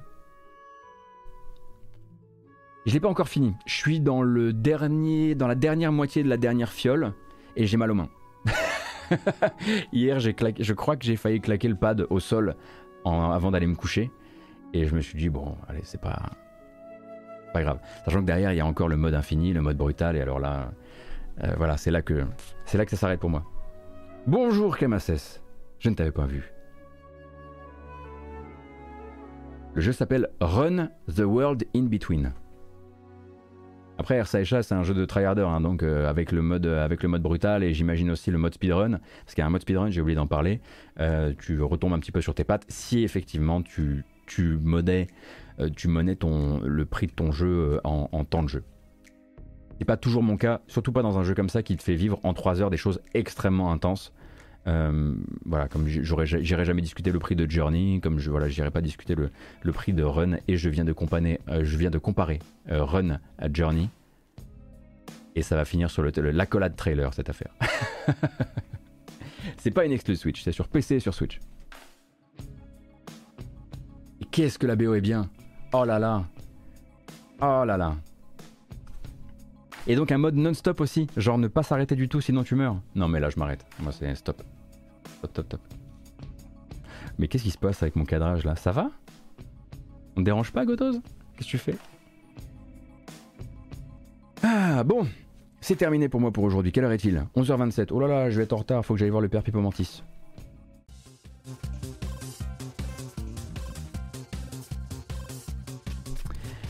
Merci beaucoup d'avoir été présentes et présents ce matin avec moi pour l'actualité du jeu vidéo. J'espère que la couverture vous a plu. Je vous rappelle que je ne serai pas là demain matin en live, ni demain après-midi, pas demain, pas samedi, pas dimanche, pas lundi parce que je récupérerai. Je bénévolise à Speedon ce week-end. Euh, du coup, nous, on se retrouvera mardi. Et c'est mardi qu'il y aura la super méga top annonce que je tease beaucoup trop par rapport à sa taille. Bref, euh, je vous remercie bien sûr pour votre soutien, pour votre présence comme d'habitude, pour les follow euh, sur la chaîne, pour les subs. Euh, je vous rappelle également que vous pouvez passer sur Utip avec utip.io slash gotos. Vous avez le QR code, oui car on est futuriste ici, à l'écran. Si ça peut vous, vous encourager à faire la bascule, c'est l'endroit où c'est le, vraiment le plus pérenne pour moi d'un point, de vue- financier. Donc je vous en remercie je remercie évidemment toutes les personnes qui sont déjà sur le Utip. Bah, c'est ce qui fait que maintenant ça, ça fait partie de mon activité. Et puis bah, je vous souhaite un excellent long week-end. Je vous rappelle donc que c'est Speedon ce week-end et qu'il y aura plein plein de speedrun euh, extrêmement intéressants que le, jeu final de l'événement dimanche soir c'est Hollow Knight. Euh, donc bourrez les dons, Euh, c'est un événement donc avec Médecins du Monde et on est évidemment, je suis très fier de participer à cette, à cette aventure organisée par Monsieur MV. Prenez grand soin de vous, à très bientôt, merci et à plus.